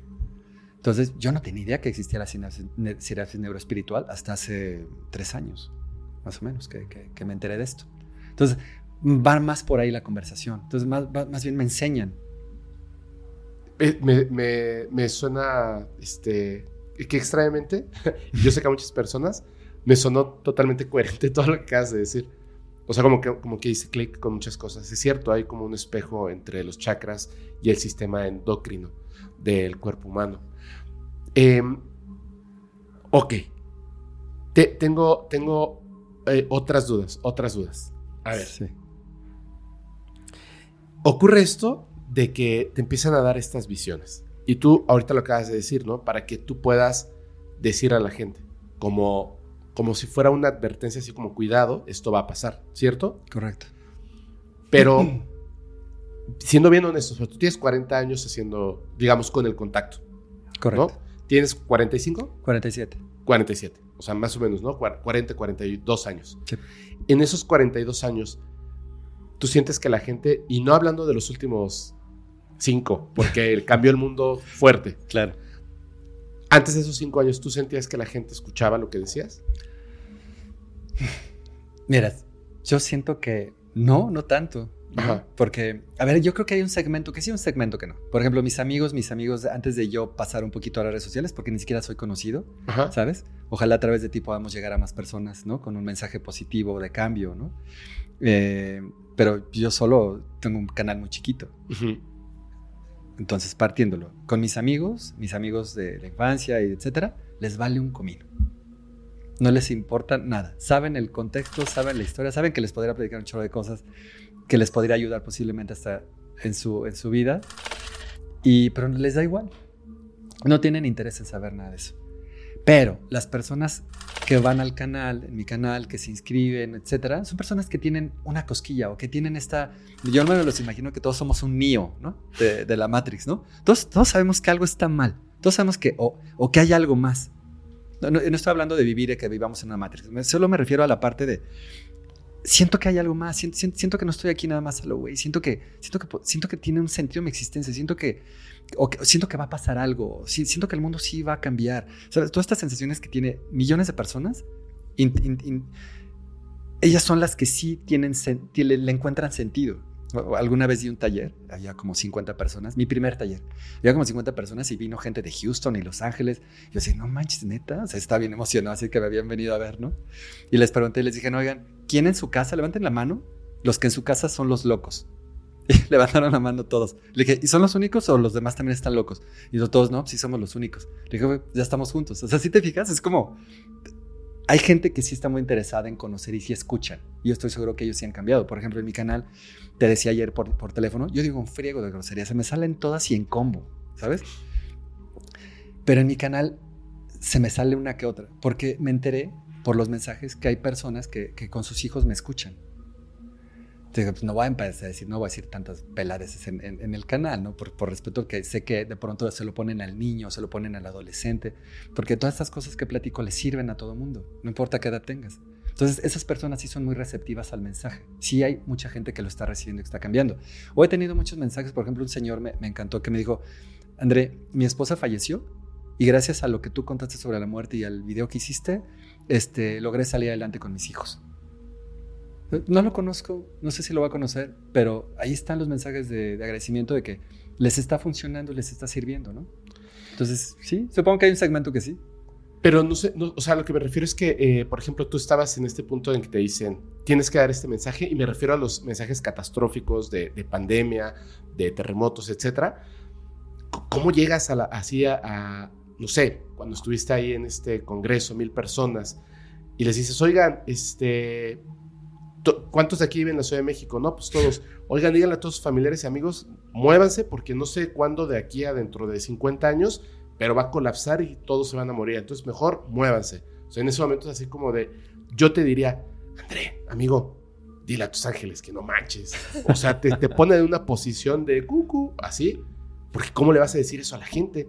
Entonces uno dice humanamente, sí, pues no, no le puedo decir esto así a la gente. Y surge una pregunta importante. Entonces, ¿para qué te lo dicen? Entiendo que no para todos es el mensaje y entiendo que no todo el mundo lo va a casar. Porque, por ejemplo, yo sé que hay muchas personas que dicen, "Ah, no manches, ¿cómo crees? Sí, güey, pero en 1980 Billy Mayer estaba recibiendo mensajes de Sem Semyase, de estas personas de playas que le decían, güey, hay un hoyo en la atmósfera, güey, se los va a cargar con no sé qué, el clam, con no sé qué, ¿no? Güey, va a pasar esto. Y sí empezó a pasar.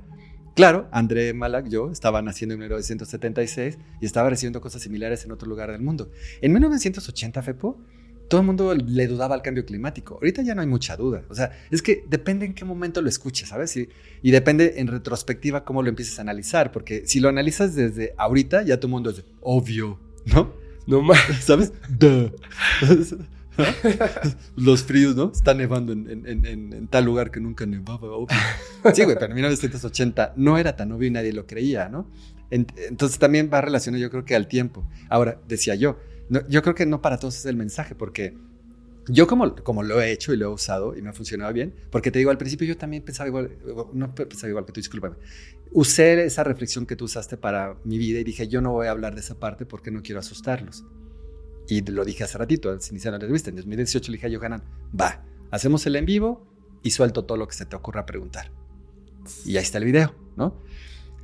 Pero entendí que hay una forma de decirle, a ver, es, que ellos dijeron, te lo estamos diciendo para que lo cuentes. Nunca dijeron, te lo estamos diciendo a ti para que después se los ensalces y lo pintes y, y lo maquilles y digas otra cosa. No, no fue así. Lo que dijeron es, lo estás viendo para que lo expliques. Entonces yo lo que le digo a la gente es, a ver, güey, si va a pasar esto, porque contaminamos, porque hacemos, porque no sé qué, y porque tus actos, que crees? Tus actos negativos también son tóxicos para el mundo. Porque una cosa es el- el- la toxicidad tuya, tuya y la mía, y otra cosa es cuando nos juntamos todos los tóxicos y hacemos un- relajo en la isla de no sé quién, Claro. ¿no? O cuando resulta que en Tailandia, donde fue el tsunami, resu- re- resulta que es uno de los paraísos este, Ya sé. 3X para, para, para niños. sí. O, O- sea, para adultos que van con niños. Claro. Si es que no supe cómo decirlo por el tema. Sí, de- sí, de sí, esto. sí. Este, o el órganos, o el en México, etcétera. ¿Sabes? O sea, toda esa toxicidad, ustedes también son parte de, ese, de, de eso. Tu- tu- tu- tus, tus propios actos contra otra persona, el cómo tratas a tu equipo de trabajo, cómo tratas a tu gente, cómo eres de jefe, cómo eres con tus hijos. Vas al partido de fútbol y te quedas a emborracharte y llegas el domingo a las 7 de la tarde a caja pizón porque te quedaste con los compas con el cartón de caguamas, también es tóxico que no estés con tus hijos. No los cuidas, no estás con ellos, no eres un papá cercano, también está mal. ¿Sabes? Todo eso también es parte de esos cambios. Entonces, ¿qué creen muchachos? Sí podría pasar esto. Ellos dijeron, podría. No dijeron, se los va a cargar el clown a nadie. Dijo, podría pasar.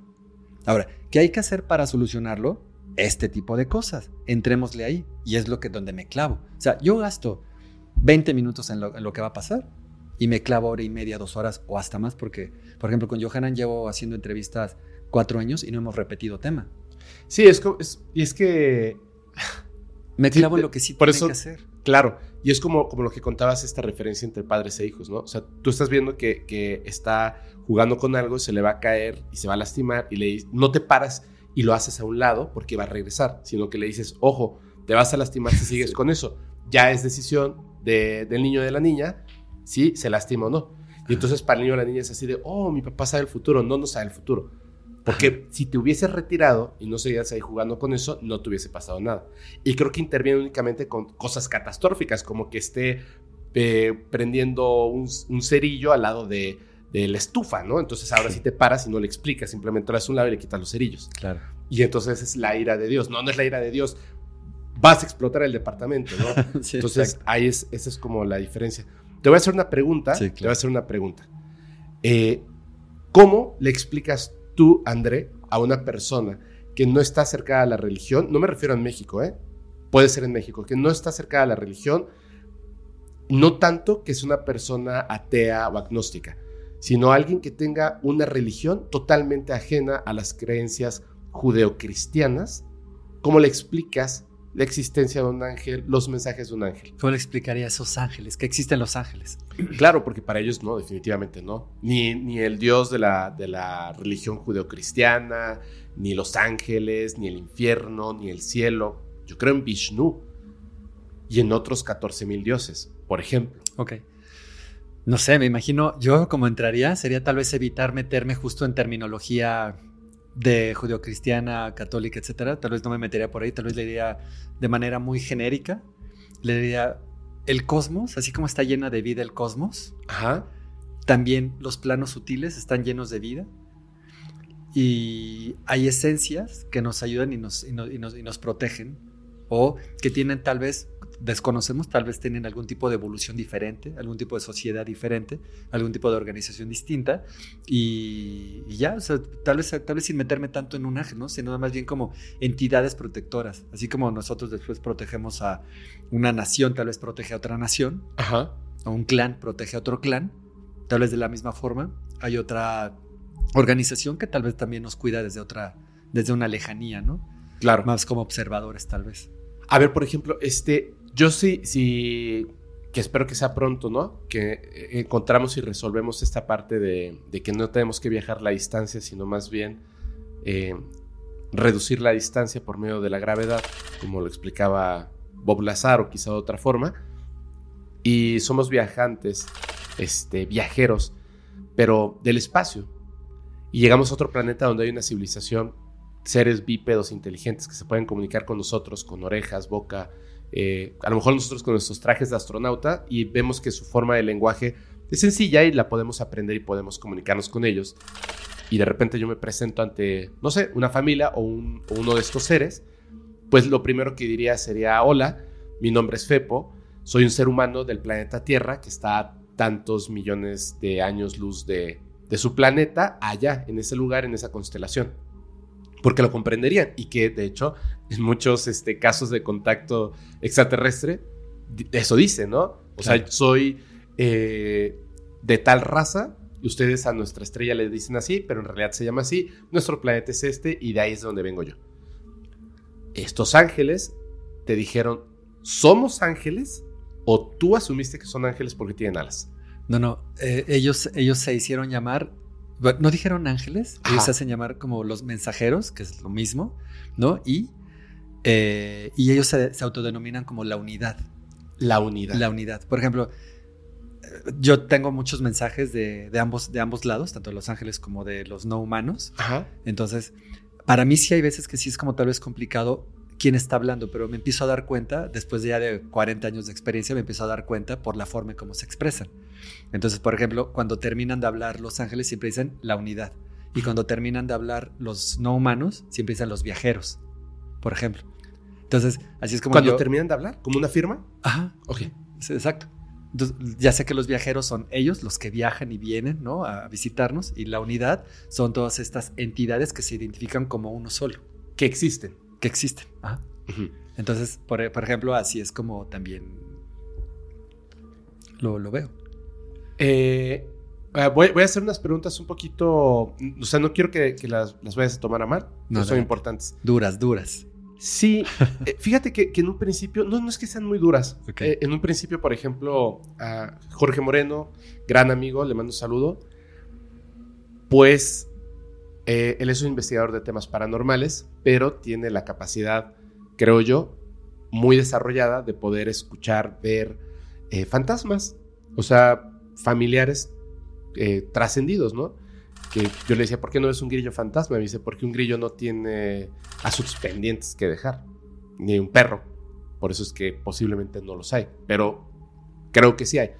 Como sea, le digo, ok, pero desde los ocho años o más chiquito escuchas esto, tienes comprobaciones de cosas que, oye, me dijo tu tío que las cosas las dejó en este lugar y la gente va y revisa y en efecto ahí están, etcétera, ¿no?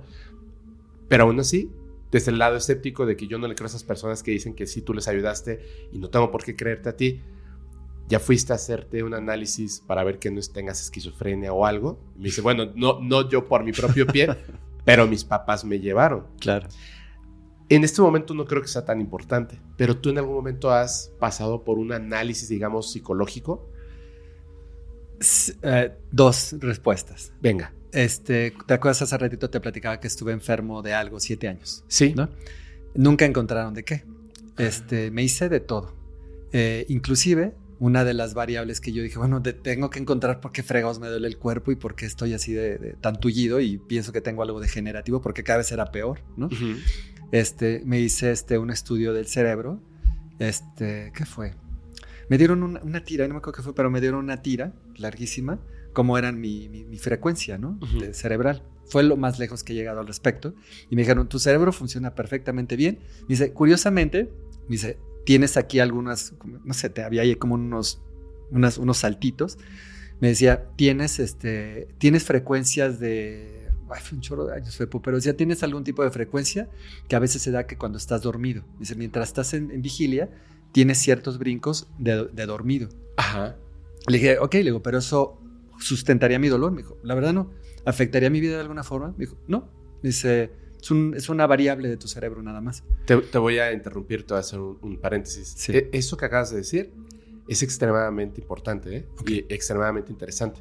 Cuando tengas chance, eh, busca acerca del experimento, porque es un experimento, pero el estudio que se hizo en Bashar, al estar consciente, conectado, están midiendo sus ondas cerebrales y al momento de que él permite que Bashar, porque él no se llama Bashar, Bashar se llama la entidad, cuando ingresa y habla a través de su, cuerpo, o sea, sus ondas están en, como decías, en despierto, pero tienen una parte de la firma como si estuviera dormido y después él sigue despierto. Cada vez que habla Bashar, está como si estuviera dormido. y ¿Bashar es un ser?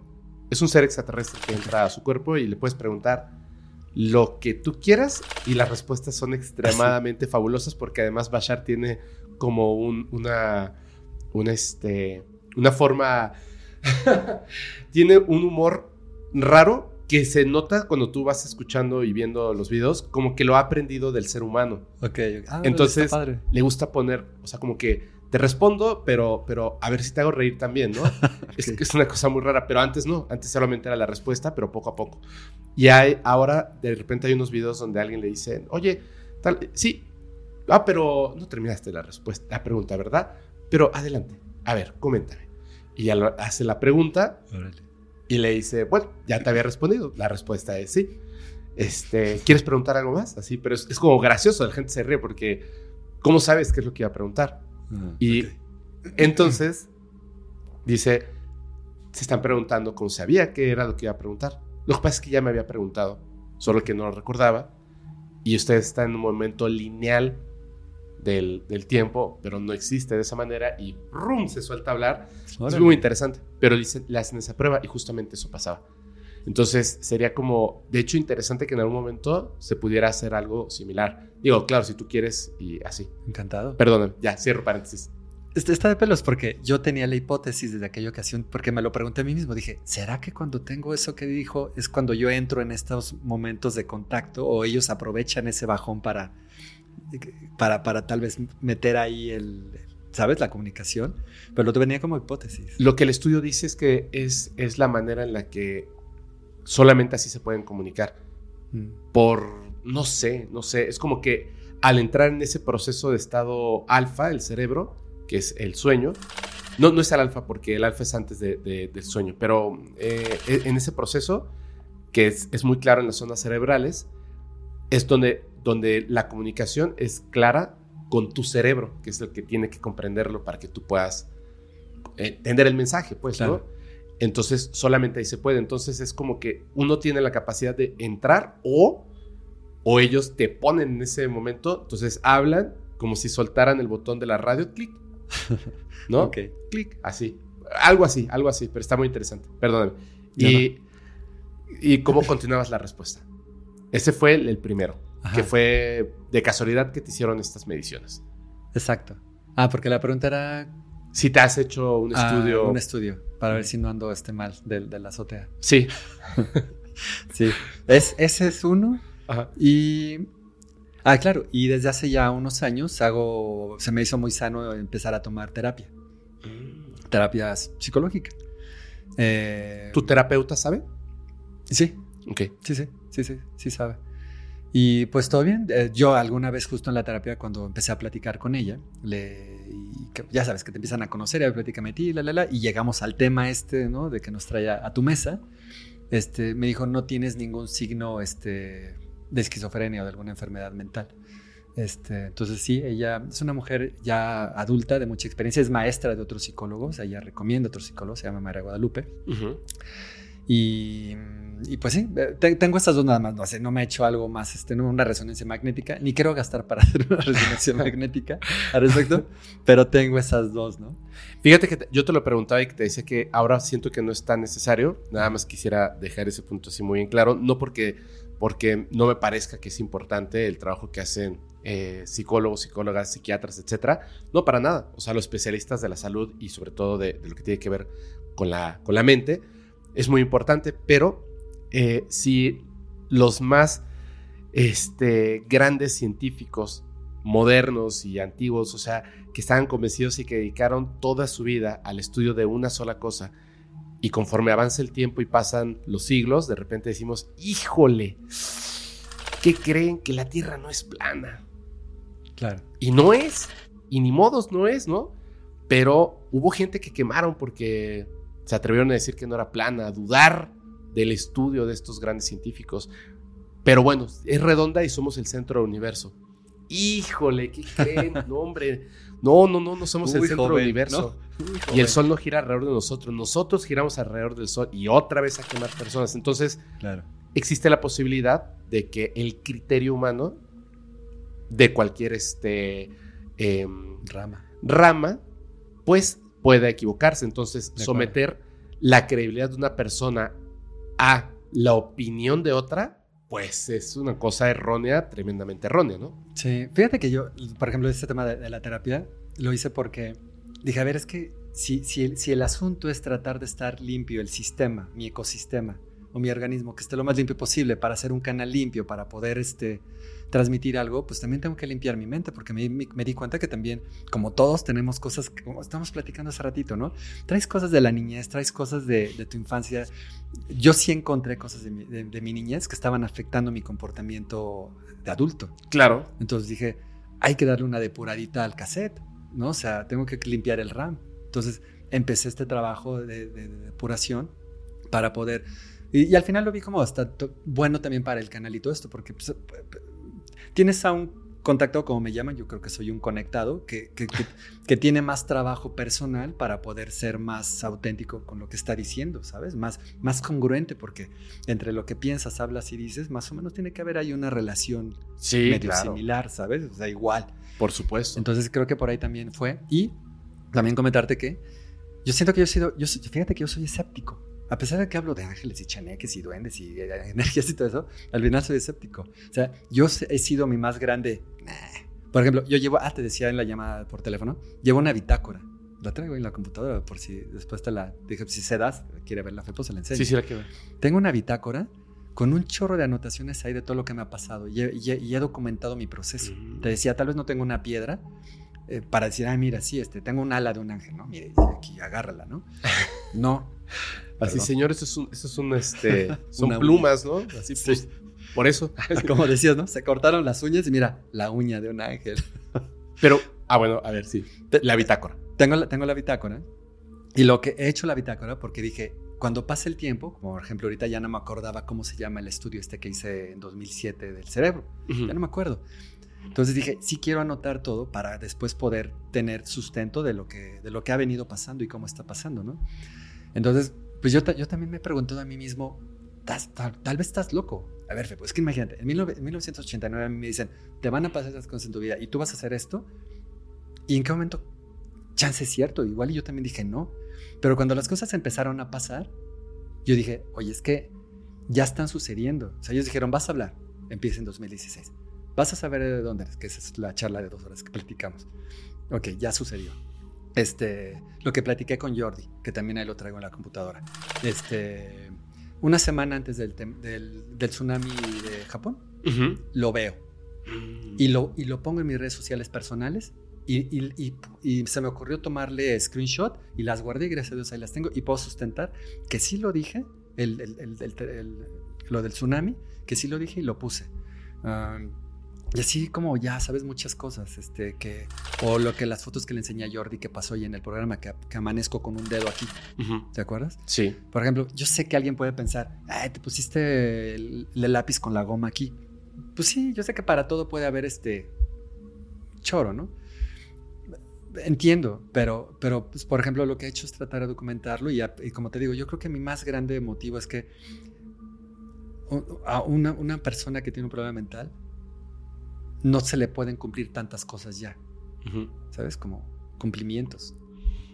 Fíjate, es que eso también es bien importante porque yo lo que le comento a la gente porque lo pongo a prueba conmigo, no se trata de convencer a los demás Claro. y yo no creo que alguien vaya a convencerme porque sí, solamente porque, porque me va a decir, oye, es que, eh, no sé, en mi patio viven los chaneques. Ya te creo, voy y me planto ahí un año hasta que parezca un chaneque, ¿no? Eh, las palabras, la forma de decirlo, etcétera. Somos, somos seres humanos que entendemos dónde está la verdad y no. Y al final es la comprobación personal. Yo, repito, yo no he visto nunca un duende. Creo plenamente en los duendes, pero te lo juro que un día vi lo que yo considero que era el sombrero del duende que iba caminando y se metió abajo de la mesa y No desapareció el güey mientras estábamos grabando algo que no tiene nada que ver con cosas paranormales. Y es más, voy a poner el pedazo del clip para que la gente lo, lo vea o lo escuche, porque no se ve nada. Pero lo juro, o sea, de verdad, este... Pero al final es mi comprobación. Y pudiera ser otra cosa, porque no vi la cabeza, no vi las manitas, no me saludó, nada. Simplemente vi Sí. la, la parte de arriba, ¿no? Que extrañamente era como un piquito.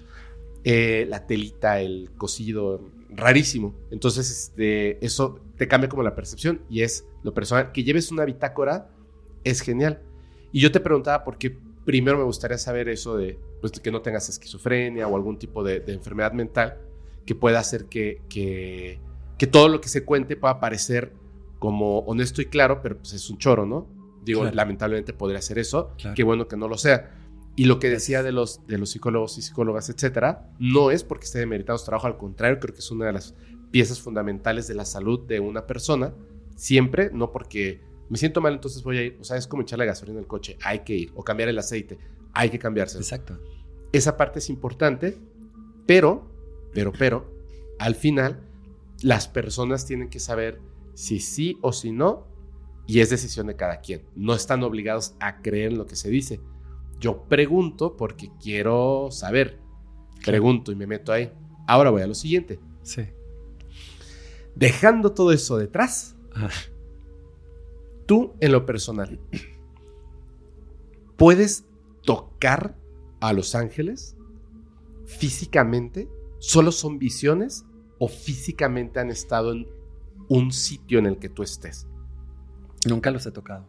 Nunca los has tocado. No, nunca los he tocado. Tal vez lo más cercano que tengo a eso es estas fotos que al final ya no salieron con Jordi porque prefirieron subirla del punto. Es que te- tengo una... Ah, de ese, de ese 10 de julio, 9, 9 y 10 de julio de 2016, Ajá.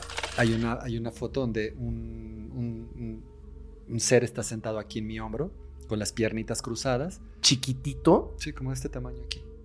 O sea, como en las caricaturas, literal. Te lo juro, sí. Ahí las Ok. traigo en el celular. Yo estoy, yo estoy con los brazos atrás así, en señal de pregúntenme lo que quieran, ¿sabes? Yo quería, Ajá. yo quería verme abierto a, pues denle, ¿no? Pregúntenme. Entonces estoy así y en la foto se ve aquí. Esta foto yo la estimo y la quiero mucho Ajá. porque la tomó una persona que la conocía en el Congreso, que se llama Andrés. Y, y nos hicimos grandes amigos y para mí tiene una- es una persona con mucha credibilidad porque como nos hicimos grandes amigos, pues ya conocí su vida, es un empresario importante de Colombia, que le gusta el tema y se pagó su viaje, fue y todo, etcétera. Es un tipo importante, vive aquí en Polanco. Este, nos hicimos cuates, conocí a su novia, fuimos a cenar y eh, también conoció a mi familia, o sea, nos hicimos brodercísimos. Es Ok. un tipo serio y es un tipo inclusive como tú que pregunta, hace las preguntas este, fuertes, mete, mete el dedo así de a ver, ¿no? Entonces es un me gusta mucho su diálogo, así como me está encantando el tuyo, así. Entonces él es el que me da esa foto. Entonces por eso es que le tengo mucho cariño porque no me la dio así alguien de, oye, pues mira, eh, ¿sabes? Como hay otra foto donde aparezco con unas luces azules acá, que me la dio Sergio Ruiz, el, el que falleció, Ajá. el que te platica. Es un periodista también eh, muy importante de su momento y él me da esa foto, pero esa nunca la he subido a redes sociales porque nunca vi de dónde llegó. Entonces por eso ni yo la he subido. Fíjate cómo soy de estricto, tal vez yo también, ¿no? Nunca la he subido y salgo con unas esferas azules aquí. La del ser, esa sí la subo porque ya me nunca conocí a Sergio Ruiz, no, no fuimos amigos, pues. Y con este Andrés sí nos hicimos amigos. Por eso es que esa foto sí la cuido mucho y la subo y la compartí en Instagram, ahí está. Por eso tú puedes saber que es este. O sea, conoces a la persona y, sabes si te mentiría o no te mentiría. A eso te refieres, ¿no? Muy cañón. Porque lo conoces personalmente bien. Y es lo más cercano que tengo a. Y ni siquiera yo toqué, o sea, él es el que estaba sentado en el hombro. Pero entonces, ¿son chiquititos? Mm, yo, yo no creo que no es un ángel, pero sí es un ser chiquito. ¿Ah, tú crees que no es un ángel? Yo creo que no. Pero es un ser chiquito aquí. O sea, las patitas le llegan como por aquí. ¿Como un humano? ¿Con alas también? No, es como un fraile, trae una como toga. Este, tiene poquito pelo, digamos, lo tiene hacia atrás, o sea, como que la calva, ¿sabes? Está más hacia atrás. Ajá. La nariz es más como pronunciada y tiene una esferita aquí al centro y está cruz, se sienta como yo me siento, ¿sabes? Con la pierna muy cruzada. Ajá. Como me viste hace rato que estamos platicando en el break. Sí. Así, así él está aquí en mi hombro aquí, y está así viendo hacia el frente. Y bueno, le pasamos filtros ahí, se, se nota muy bien, ¿no? Es lo más cercano que, que, tengo como para tratar de responder tu pregunta, pero así siendo muy tácito, pues no, no, nunca, nunca los he tocado. Ni nada. Porque son como en visiones. Y las conversaciones. ¿Cómo, cómo es un proceso eh, cuando tú tienes una visión? O sea, o una conversación. ¿Estás en tu casa, solo, acompañado? En el transporte público puede ser ahorita durante la entrevista que te llega. Uy, Fepo, puede ser en cualquier momento. ¿Cómo es? Por ejemplo, la más loca, Ajá. que esa es la más loca y por eso la cuento mucho, es que estoy en la vulcanizadora, llevé ahí el, coche de mi esposa que le cambiaran las llantas, Ajá. y mientras, estoy ahí me dicen, ¿podemos hablar? Yo así de, no manches. El taladro. ¿sabes? Pero tú sientes la voz. Sí, sí, me dicen, ¿podemos hablar? Y yo, no puedo ahorita, ¿puede ser después? No, ahorita necesitamos hablar. Y yo, te lo juro así, digo, entonces voy a la, a la recepción, le digo, ¿me tendrás, señorita, tendrá una hojita? Y me dio una hoja de remisión así chiquitita y un lapicito. me fui ahí a una esquinita y me dijo, ¿sabes? Sientes un joven. Pues ya, ya agarré y ¿qué pasó? Y me empiezan a decir, queremos decirte tata y empiezo a anotar, por ejemplo. Eh, o cuando me, me, avisaron que me iba a casar, este, yo venía llegando de Colombia, ¿no? Este, fui a una fiesta este, me traje un ron viejo de Caldas. Entonces dije, ay, me voy a servir un roncito, ¿no? Está ahí en la fiesta, lo llevé para todos los amigos. Me, la me estaba sirviendo una cuba de ron y me, y, me dicen, ¿podemos hablar? Y yo, no manches, estoy en una fiesta, me pueden dejar un ratito así como que solo, ¿no? No, pues que ahorita. Bueno, entonces ya dejé el vaso y los hielos y me, me, salí a la calle y ¿qué pasó? Y ya me dijeron algunas cosas y esto se repitió cuatro veces esa noche. Cuatro veces me, eh, me, me dijeron que sí podíamos hablar. Esa es la comunicación. Esa es la comunicación. ¿Tú nunca comienzas la comunicación? Mm, no, o sea, algunas veces sí, que me pongo en meditación, entro en un proceso de respiración, entro en un proceso de calma y sí puedo intentar preguntar, como el principio que te decías de, oye, pues tal persona dice que sí, tal cosa, ¿no? Y ellos tal vez son muy tácitos de, diles que él venga, ¿no? O diles que ella venga. Eh, o sea, que hagan ese proceso de meditación para poder acceder y comunicarse o que aprendan a escuchar. Como proceso, sí, como proceso de como proceso de biológico. Pero más lo, más lo que dicen es que tienen que entrar en un proceso de mejoramiento. O sea, porque lo, nos vamos a desviar, ¿no importa? No importa, ahorita revisamos. Lo que ellos dicen es, si tú quieres tener una comunicación con nosotros, lo que tienes que hacer es subir este, este rango de frecuencia. Entonces yo te lo explico de esta forma yo. ¿Te acuerdas de estos este, radios que tenían la, la agujita así? Entonces ibas cambiando de estación. Sí. Ok ahorita mismo están esas mismas frecuencias de radio aquí, pero necesitas sintonizarte esas frecuencias, ¿no? Entonces de pronto puedes estar en la radio Z y de pronto te quieres ir a, a las Oldies Bad Goodies de 106.9, pero te tienes que mover hacia esa frecuencia, ¿no? Tienes que sintonizarte hacia allá. Entonces, dicen ellos, el cerebro es lo mismo, entonces tienen que sintonizar ustedes, pero se lo tienen que ganar, ustedes hacen ese trabajo. Nosotros podemos comunicarnos, pero la, la idea es que tú lo hagas. ¿Y cómo te sintonizas? Con tus actos. Cuando ustedes tienen actos en, eh, un antivalor y viven ese, ese, antivalor en su vida, se distorsiona su frecuencia y, no es fácil empatarlos. Ok. Pero cuando ustedes tienen un acto en luz, cuando, tienes, cuando ustedes cambian y, mejoran, es como cuando un, cuando un instrumento, palabras ya de todo esto que estoy diciendo son palabras de ellos, ¿no? Nada más que ellos lo dicen bonito, yo te lo digo así un poco más burdo, pero ah, ellos lo dicen muy lindo. Es como si tuvieran un instrumento y de pronto lo empiezan a afinar. Una guitarra, ¿no? Entonces empieza a sonar mejor. Entonces, cada que ustedes actúan bien, se afina. Y cuando se afina su cuerpo etérico, cuando se afina sus células, su vibración, es más fácil que nosotros podamos entrar en comunicación. Suena fácil, pero la verdad es muy difícil. Porque Súper difícil. las personas tienen que entender que tienen que salir de la zona de confort y tienen que agarrar y decir, que yo siempre es lo que le digo a la gente que me dicen, a ver, ¿cómo me contacto? Agárrate esta noche y di, yo soy esto, esto y esto. Y le tienes que poner nombre y apellido a lo que tú eres. Eh, tal vez soy impaciente o soy un... o sea, ponle nombre, ¿sabes? Este, hago este tipo de cosas, soy cruel o ¿qué eres? O sea, porque todos somos algo. Entonces tienes que ponerle nombre y apellido. Una vez que le pones nombre y apellido, ponte a transformarlo. Agárrate uno y transfórmalo en el valor. Y eso resuena en el cosmos, resuena en el universo, porque no tiene... Tú sabes que ahora que las partículas ya se descubrió que las partículas no tienen este, distancia ni tiempo, Ujú. ¿no? La elongidad, ya no me acuerdo, que se llama, elong- elongación me parece que se llama el, esta, este, este atributo de la, de la materia cuántica, elongación me parece que se llama, no tiene este tiempo y espacio. Entonces, lo mismo, cuando tú haces un valor positivo, se percibe en todo el cosmos. Y seres de una frecuencia similar a esa vibración van a entrar en contacto contigo. Por resonancia. Claro. Porque te lo ganaste, porque lo buscaste, porque mejoraste, porque te afinaste. Sí. Ese es el proceso que ellos, a, gro- a grosso modo, porque podríamos hacerlo más largo, pero a grosso modo es el proceso que ellos sugieren que se haga. Después, ya que esté ese proceso listo, ahora sí, respira y haz algún, algún tipo de respiración o meditación que te acomode a ti, con la música que te acomode, en el lugar que te acomode y dale.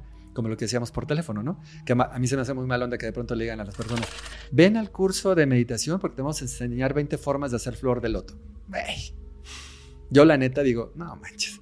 Entonces, ¿qué? ¿Una persona parapléjica ya no puede? Pues la neta no. Una persona parapléjica puede aventarse el viaje más increíble y ir a lugares más locos porque no necesita sentarse de cierta forma. Solo necesita expandirse, ¿sabes?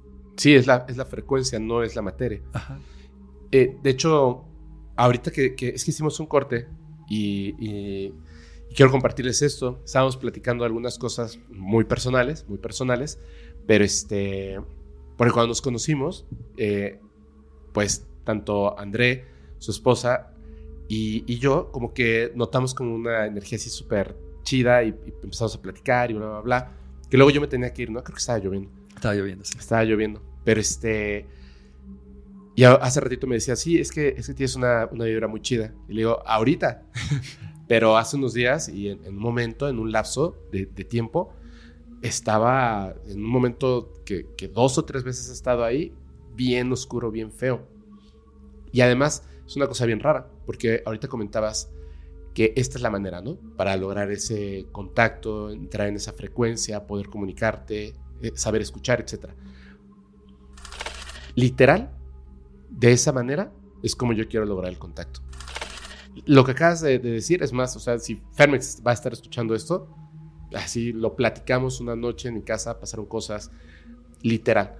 Yo le decía, fíjate, estamos acostumbrados a, por ejemplo, quiero verme así como súper musculoso y etcétera, ya sé qué es lo que tengo que hacer, tengo que alimentarme estrictamente de esta manera, pero de verdad, o sea, proteínas, carbohidratos, cero grasas, bla, bla, bla, bla. Y además, tengo que hacer ejercicio bien, eh, lento, respirando, y con el tiempo, pues me voy a poner acá súper mamey, ¿no? No es como que pueda hacerlo de la noche a la mañana. Quiero aprender un idioma. No es como que pueda hacerlo de la noche a la mañana. Ya sé qué es lo que tengo que hacer. Entonces, mi mente y mi cuerpo sé qué es lo que tengo que hacer para hacerlo más saludable. Sé qué es lo que tengo que hacer para obtener mayores conocimientos. Sé qué es lo que tengo que hacer para tener una salud mental. Lo sé. Este es el camino y es difícil. Nadie quiere que le duela los músculos todos los días. Nadie quiere dejar de, de tomarse su cerveza a diario, ¿no? O cada fin de semana un montón. Nadie quiere dejar el cigarro si, si, lo, si lo fuma. Claro. Nadie quiere este, bajarle a solo una taza de café al día. Nadie quiere levantarse a las 6 de la mañana y dormirse a las 10 de la noche máximo. Nadie quiere. Pero ya lo sabemos, ya sabemos qué tenemos que hacer. Y en la parte espiritual estamos bien confundidos. Claro. Y le digo, ¿y sabes qué? Y se lo comenté. Eso es lo que más miedo me da. Porque en el momento en el que trabajemos la parte espiritual, híjole, no manches, se van a venir las cosas bien fuertes y no sé si yo sea capaz de, de verdad, de enfrentarme a eso.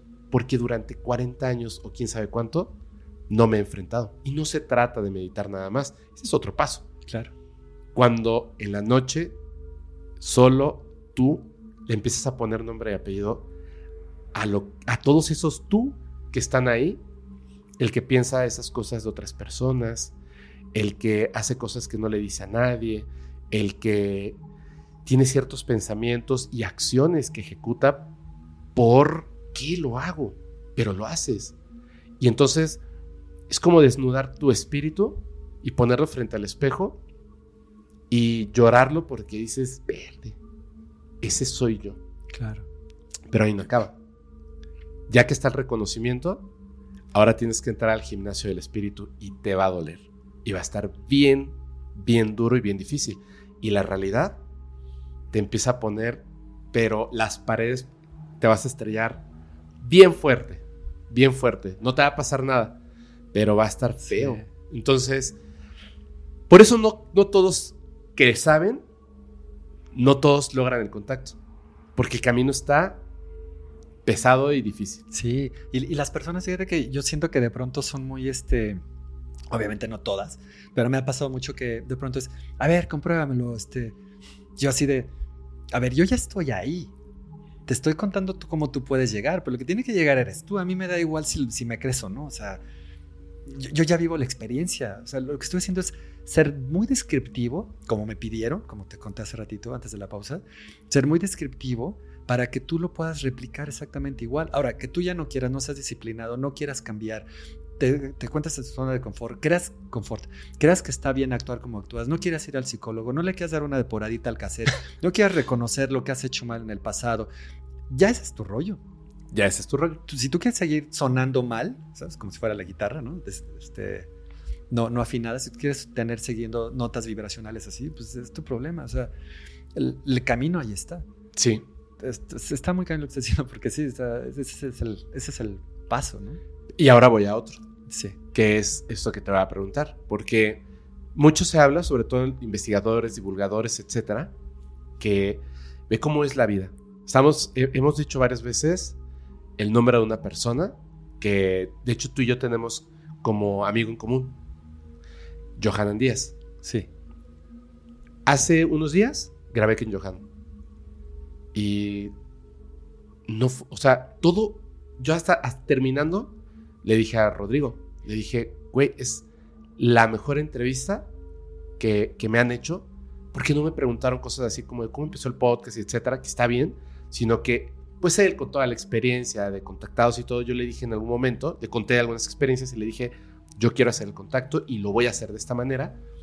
Y así fue como de, uff, empezó las preguntas a, a esto, ta, ta, ta, ta, ta, ta, y nos soltamos a hablar muy chido, o sea, estuvo muy padre, no se grabó. Pero la cuestión es esta. Entonces, lo vamos a tener que repetir en algún momento, pero ya no, ya no, ya no va a ser igual. Espero que con esto vaya a ser mucho mejores preguntas y salga mejor. No igual, mejor, pero no igual. Entonces, en ese, en ese momento, yo sentí como de que, como que no era el momento de que yo lo expresara tan claro y tan profundo. Y como que, no sé, como que una entidad dijo, no, espérate, deja borro esto, ¿no? espérate. Y había una cosa que me parecía bien interesante. Cuando uno quiere hacer el contacto de, con seres, etcétera, tienes que llegar a, como tú lo dices, tienes que llegar a un punto, a este, ¿no? Y entonces llegan personas con todo el respeto al mundo porque me parece que son eh, fenomenales las cosas que han hecho, pero por ejemplo como, como eh, ¿cómo se llama este que hizo? De- si tú lograbas demostrar en laboratorio, etcétera. eh, ¿Los cristales del agua? no, no, no, no. A- algún fenómeno paranormal, telequinesis, telepatía, hablar con ángeles, lo que sea, lo que sea, eh, 100 mil dólares. Ah. Randy, eh, ¿cómo se llama? Ay, bueno, lo- nombre. vamos a poner acá su foto, este señor así de barbita blanca y etcétera. Santa. Ándale así, de lentes que una vez Ah. este, expuso a uno que supuestamente podía mover las hojas de un libro y bla, bla, bla. Y le dijo a Uri Geller, Ven, demuéstralo. No. Y todos dicen, uy, no, es que miente. Y bueno, Uri Geller, eh, de hecho, por ahí hizo varios comentarios al respecto. Recientemente, en los últimos cinco años, volvió a comentar al respecto. Y dijo, es que cuando uno está aquí, en ese nivel, de verdad es que no me interesa. Y si fuera con la energía de las personas que no están midiendo, no creen, cancelan lo que yo pueda hacer. Si una persona creyente decidiera estudiarlo sin que hubiera de por medio una ganancia económica, ocurriría. Porque somos la suma Mm. de la energía y la frecuencia que hay a nuestro alrededor. No me puedo poner en una frecuencia de cosas que no quieren. Cuando la gente va a verme un espectáculo y toman su, su tenedor y su tenedor se dobla en sus manos, no soy yo el que lo dobla. Son ellos. Son ellos, somos todos, es la suma. Ok. Eso es, esa es la fuerza de la frecuencia, de la energía, del positivismo, etcétera, etcétera. Entonces, no funcionaría en ese otro momento, por supuesto. No me voy a exponer a que todo lo que he trabajado, de repente, se ponga a duda Mm, por una mente cerrada. Claro. Y dije, sí, pero eso no, no solamente aplica a, a esto, aplica a todo. Y ese es un fenómeno paranormal increíble. Como si somos una mente colmena, pero no solamente entre seres humanos, con otras especies para arriba y para abajo. Claro. ¿Cierto? Sí, sí. Ahora sí. Sí. Ahora, ahora sí, entrando, ahí entraron en mi mundo todos. ¿Cómo inició el contacto con seres extraterrestres?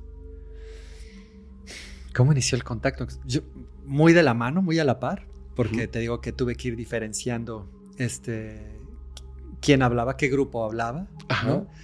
Pero también yo creo que mucho de la familia. Por ejemplo, mi papá, este, y esa la voy a subir a mi canal, fíjate que antes de que supiéramos que tenía cáncer, un año antes de... Ya le había bajado la hemoglobina, entonces ya estaba en un proceso muy débil. Ajá. Le, lo mismo que hace rato me decías tú para la parte privada. Yo también agarré y le dije, papá, oye, cuéntame otra vez la historia de cuando te subiste a la nave de los Pleiadianos. ¿Qué? Hasta se me cayó el agua. ¿Qué? Ajá. A ver, a ver. Me regreso un poco. Cuando tenía como 10, yo 11, 12 años, 1986, salió en 60 minutos Jaime Maussan Sí, y, con, y, a- y a- y puso la entrevista de Billy Mayer. sí. Que, él, que inclusive Jaime lo ha contado como que esa fue la entrevista que a él lo detona para dedicarse a, a la ufología, ¿no? Así es. Yo vi esa entrevista cuando era niño. Entonces me volví loco y le, le llamé a mi papá y le dije, papá, ven, mira, este, ¿cómo ves? Entonces mi papá se asomó y, me dijo, ah, sí, y se fue. Y yo así, no manches, ¿cómo te vas? Y es como que, imagínate los estatales. Entonces lo, lo seguí y le dije, ¿por qué no te interesa? Me dijo, no, sí me interesa. Me dice, pero yo ya me subí a una nave, me dijo papá. Entonces me dijo, ven, te cuento. Entonces fuimos a la sala, me sentó. Y cuando estaba en el punto más buenísimo de la historia, Fepo, cuando me estaba diciendo me subí y entonces los vi, platiqué y todo eso, cuando estaba en esa parte, yo me reí. Y mi papá se ofendió. Entonces agarró y me dijo, no te voy a volver a contar nada hasta que tengas criterio. Puta, Fepo, sentí así una cubeta de agua helada en la espalda. Le dije, no, papá, perdón, no me vuelvo a reír, discúlpame, cuéntame. No, no, no. No me lo contó ningún año hasta que cumplí 18 años. Entonces, yo cada año le decía, pa, ya cuéntame, no manches. Entonces ya, cuando cumplí 18 me dijo, ahora ven, siéntate, te platico. Me la platicó. Y este, y ahora en 2022, creo te digo, antes de que fuera lo de su asunto de salud, le dije, déjame grabarte y cuéntamelo porque yo creo que le, le va a gustar a la gente. Entonces lo grabé y ahí la tengo, ¿no? Entonces, lo, lo, lo comenté por esta parte, ¿no? De que también yo creo que ya viene también de casa, o sea, él también se sube a una nave, está ahí dentro, este, mm, le dicen que si quiere salir a, a dar una vuelta al espacio. A ver, pero ¿lo, lo puedes, la podrías resumir? Sí. Yo no había nacido, Ajá. él estaba con sus hijos de su primer matrimonio Ajá. Y él trabajaba con, en una empresa, no me acuerdo cuál, no me acuerdo si lo, inclusive lo mencioné en la Aquí en la. Ciudad de México. Sí, Ok. e iban mucho a Puebla. Con su jefe. Entonces iban, agarraban hacia Río Frío, Puebla, la carretera normal, agarraban hacia allá y platicaban mucho y se hicieron buenos amigos. Entre las pláticas, el señor, el, el jefe, le empezó a preguntar sí creía en los extraterrestres, sí que opinaba, no sé qué. Le gustaron las respuestas de mi papá, que parecían muy sensatas, como, ¿sabes? Eh, mi papá no creía que iban a venir a exterminarnos, ni a robarse el agua, ni... No, creía en esto, ¿sabes? Sí, hay gente que Mi papá era más así de... a robarse el agua. Creo que podrían venir a ayudarnos, ¿no? En vez de llevarse el agua. Entonces, Tiembla, Topo Chico. exacto. o el asteroide este, el Zika 16, Ah, sí. ¿no? Que son, creo que, 70 mil veces la, la economía del planeta, ¿no? ¿De acuerdo? Como para que vengan por nuestros minerales. ¿no? Exactamente, exactamente. Así, justo. Entonces, mi papá, como que le- el señor le gustaron los puntos de vista de mi papá, y un día le dice, oye, pues fíjate que yo tengo contacto con ellos, este, ¿quieres conocerlos? Él le dice que sí. Dice mi papá que en algún lugar de, eh, de entre Puebla y la Ciudad de México, por Río Frío, creo, ahí se desvían en la carretera. El señor se detiene hasta donde llegó la camioneta que ellos llevaban. Le dice, ahora sí, cruza estos árboles y allá adelante hay un claro, ahí te van a estar esperando. Solo. Solo. O sea, ve tú solo. Ve tú solo, yo te espero aquí. La cita es contigo, te esperan ya. Entonces mi papá dice que, que- que cruza todo esto. Y bueno, paréntesis, siempre tengo que hacer la connotación igual que tú hace rato conmigo. Mi papá nunca fumó, nunca tomó. eh, yo nunca lo vi borracho, ni siquiera happy. Siempre se levantaba a las 7 de la mañana a hacer ejercicio y se dormía temprano a las 8 o 9. Estaba preparadísimo Un para tipo todo. muy, muy, muy sano, ¿no? Este, como te conté, yo he hecho más relajos que él, ¿no? Muchos más. Entonces, bueno, cruza esto, llega al, al- al- al- claro, dicen papá que lo que ve, dice, dicen papá, me que me dijo en aquel, en aquel año, cuando tenía 18 años, me dijo, yo creo que Steven Spielberg algo ha de haber visto porque lo que nos muestra en la película de Encuentros cercanos del tercer tercer tipo. me dice, muy parecido, me dice a mí. Me dice, está, la- está el plato, están las luces aquí al centro, como lo que tú estabas platicando también. Están las luces aquí al centro, está parado, no me acuerdo si me dijo si estaba parado o no. Bueno, está la entrevista y a ver qué. Y está la escalinata. Subo, entro, O sea, él entró directamente a la nave. Ajá. Se subió. se subió. Entra, dice que al centro eh, había una especie de mm, tubo con lo que parecía una, alguna computadora redonda Ujú. ovalada, sí, redondo ovalada, y había controles de este lado del lado derecho y había dos sillas y estaba ahí lo que parecía que eran los controles de la nave. Él estaba acá viendo todo esto y de este lado llegan dos personas. Mi papá refiere que eran las personas estas, los clásicos de las Pléyades, los güeros. Nórdicos, altos, vestidos de azul. no, Azul metálico, sí, dorado. algo metálico. Y dice que, dice que traían un cintillo aquí, pero que parecía un traje de una sola pieza. Y los- ¿Emblema o sin emblema? No, sin emblema. No recuerdo que haya hablado de un emblema. Sí. Y no van a decir que, que- me estoy fumando Star Trek. sí, era Para un nada. triangulito así, ¿no? No, lo que pasa es que a veces se utiliza un emblema. Ah. Ah, sabía. Dicen, dicen, dicen. No sé. Yo no los he visto. Quisiera. Yo tampoco. Y Este, luego- y dice que empezaron a platicar, que lo saludaron. Que En español. Y que él se dio cuenta que, que, que de pronto cuando él se dio cuenta, se, se- se dio cuenta que ya él no- la conversación ya había iniciado, pero ni ellos habían abierto la boca ni él había abierto la boca, que ya la conversación estaba siendo telepática. Ah, le preguntan ellos qué, qué, qué quiere saber Ujú. y él dice cómo se eleva esto, ¿no? Cómo, cómo viajan. Entonces lo que ellos le dicen es que, dice, no vas a comprender la tecnología bien, dice, pero haga así fácil. Dicen ellos que son dos discos que giran al revés. Que giran Ok. al revés muy rápido y eso hace que rompan la gravedad y por eso es que ustedes ven los platos que se bambolean Ajá. y sí. por eso es el sonido que hacen. ¿no? Sí. Entonces le dicen eso. Ah, le preguntan si quiere dar una vuelta. Ah, bueno, obviamente él pregunta de dónde viene, le dicen que de Pléyades. Tercera pregunta, él le dice, eh, ellos le ofrecen, le dicen, ¿quieres, dar, ¿quieres salir, quieres dar una vuelta para que veas tu mundo desde fuera? Mi papá dice que no. Entonces yo ahí le dije a papá, no manches, ¿Por qué? yo, me amarro a la silla y no me bajo hasta que, hasta que me den la vuelta, ¿no? Y me dice, no, lo que pasa es que vas a- algún día vas a ser papá, pero ya habían, nacido, ya habían nacido tus hermanos. Dice, y yo la verdad yo no sabía, o sea, al final también tienes cierto in- inquietud, yo no sabía si iba a regresar o no, o sea, al final tienes hijos chiquitos, ¿no? Que dependen de ti. Y eso fue lo que me hizo este, decir que, que no. Y dije, bueno, ok. Este, y listo, se despiden, le dicen que él tiene como facultades para contacto, de desarrollo, ¿sabes? De este tipo. Se despiden, él baja, regresa con su amigo y bueno, es la forma más fácil de resumirlo, más rápida. Increíble. Yo siento que también de ahí tal vez pueda venir el, el contacto. Entiendo que de pronto se, se va por generaciones también. Yo estoy, estoy seguro de que sí. De hecho, nada más este, quiero hacer una, una anotación. Sí. Eh, Otis Tecar y el Ultron.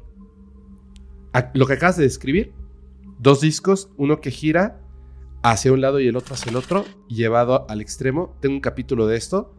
Esta persona construye, em, fue discípulo de Tesla, construye, aquí está, ¿vieron? No manches. OTCX1. Él, él construye esto y pone a un piloto súper reconocido este, para que lo pruebe. Y eh, es una, es una historia fantástica, pero hace el sonido. e, Es una cosa padricísima. O sea, él construye un motor, pero no se lo copia a los extraterrestres, sino eh, el ser humano es capaz de cosas increíbles, lo que pasa es que no nos dejan. A veces estuvo... Por eso ahorita que lo dijiste me voló la cabeza. Wow. Pero ya, nada más este... les voy A mí me poner está aquí- volando. les voy a poner la imagen y te, y te voy, a, te voy a pasar la historia para que la escuches Sí, o la veas. Hombre, es una cosa fabulosa. Eso fue lo que vivió tu papá, que en aquel momento te dijo, ¿no? Correcto. Y tú, ¿cuándo tienes el contacto? Empieza a suceder con estos mensajes y estas visiones, se empieza a acompañar junto con, con, con ellos, ¿no? Hasta el grado que te digo que empiezo a diferenciar entre los que es la unidad y lo que son los, eh, los viajeros. Y ¿Muchas razas? de los que hablan, De los viajeros, no. ¿Los que se contactan contigo? ¿O es una? entiendo que son varias, porque no, no los veo en la, ch- en la conversación. Ah, los Solo- escuchas. Los escucho. Solo sé que son, por ejemplo, normalmente son tres o cuatro al mismo tiempo. Pero parece una mesa así de comida, Ajá. porque, por ejemplo, si un día te leyera uno de los mensajes, Ajá. por, ejemplo, de pronto uno dice pequeños, ¿no? Y se arranca con algo.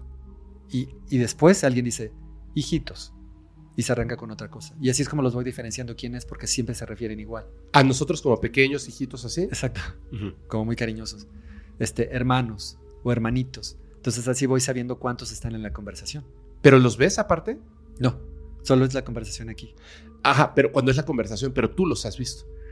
Al, sí, como lo, por lo que conté con Jordi, ¿no? Al, al largo este de cabeza pequeñita con brazos muy largos, por ejemplo. Si es en una, en un, en una, en un desprendimiento, por ejemplo. Ajá. Eh, ¿Tú, ¿Y tú querías hacer ese desprendimiento? No, Ocurrió. ocurrió. Ok. Más o menos a qué edad comenzaste a escucharos y darte cuenta de que no eran Los Ángeles, o sea, que eran otras cosas. Uf, buena pregunta, no sé. Este, hacia. O sea, igual eras un niño. Sí. Sí, sí, tiene mucho. Tiene muchos años. Es, no, no, es que no hay un antes, ¿sabes? Me está costando mucho identificar como a partir de este punto se arrancan ellos. Es que siempre fueron los dos. ¿Y qué te dice un ser extraterrestre? Fíjate que tienen más o menos la misma agenda. Ok. Ángeles y extraterrestres tienen la misma agenda. Ok. Porque lo que he entendido es que en algún punto los extraterrestres también empiezan a tener un grado espiritual avanzado, Por supuesto. ¿no? Para Sí. poder estar con otras razas. Porque no podrían, no podrían, por ejemplo, nosotros no podríamos llegar ahorita a Marte, suponiendo que ahí tuviéramos, hubiera alguna ciudad de marcianos.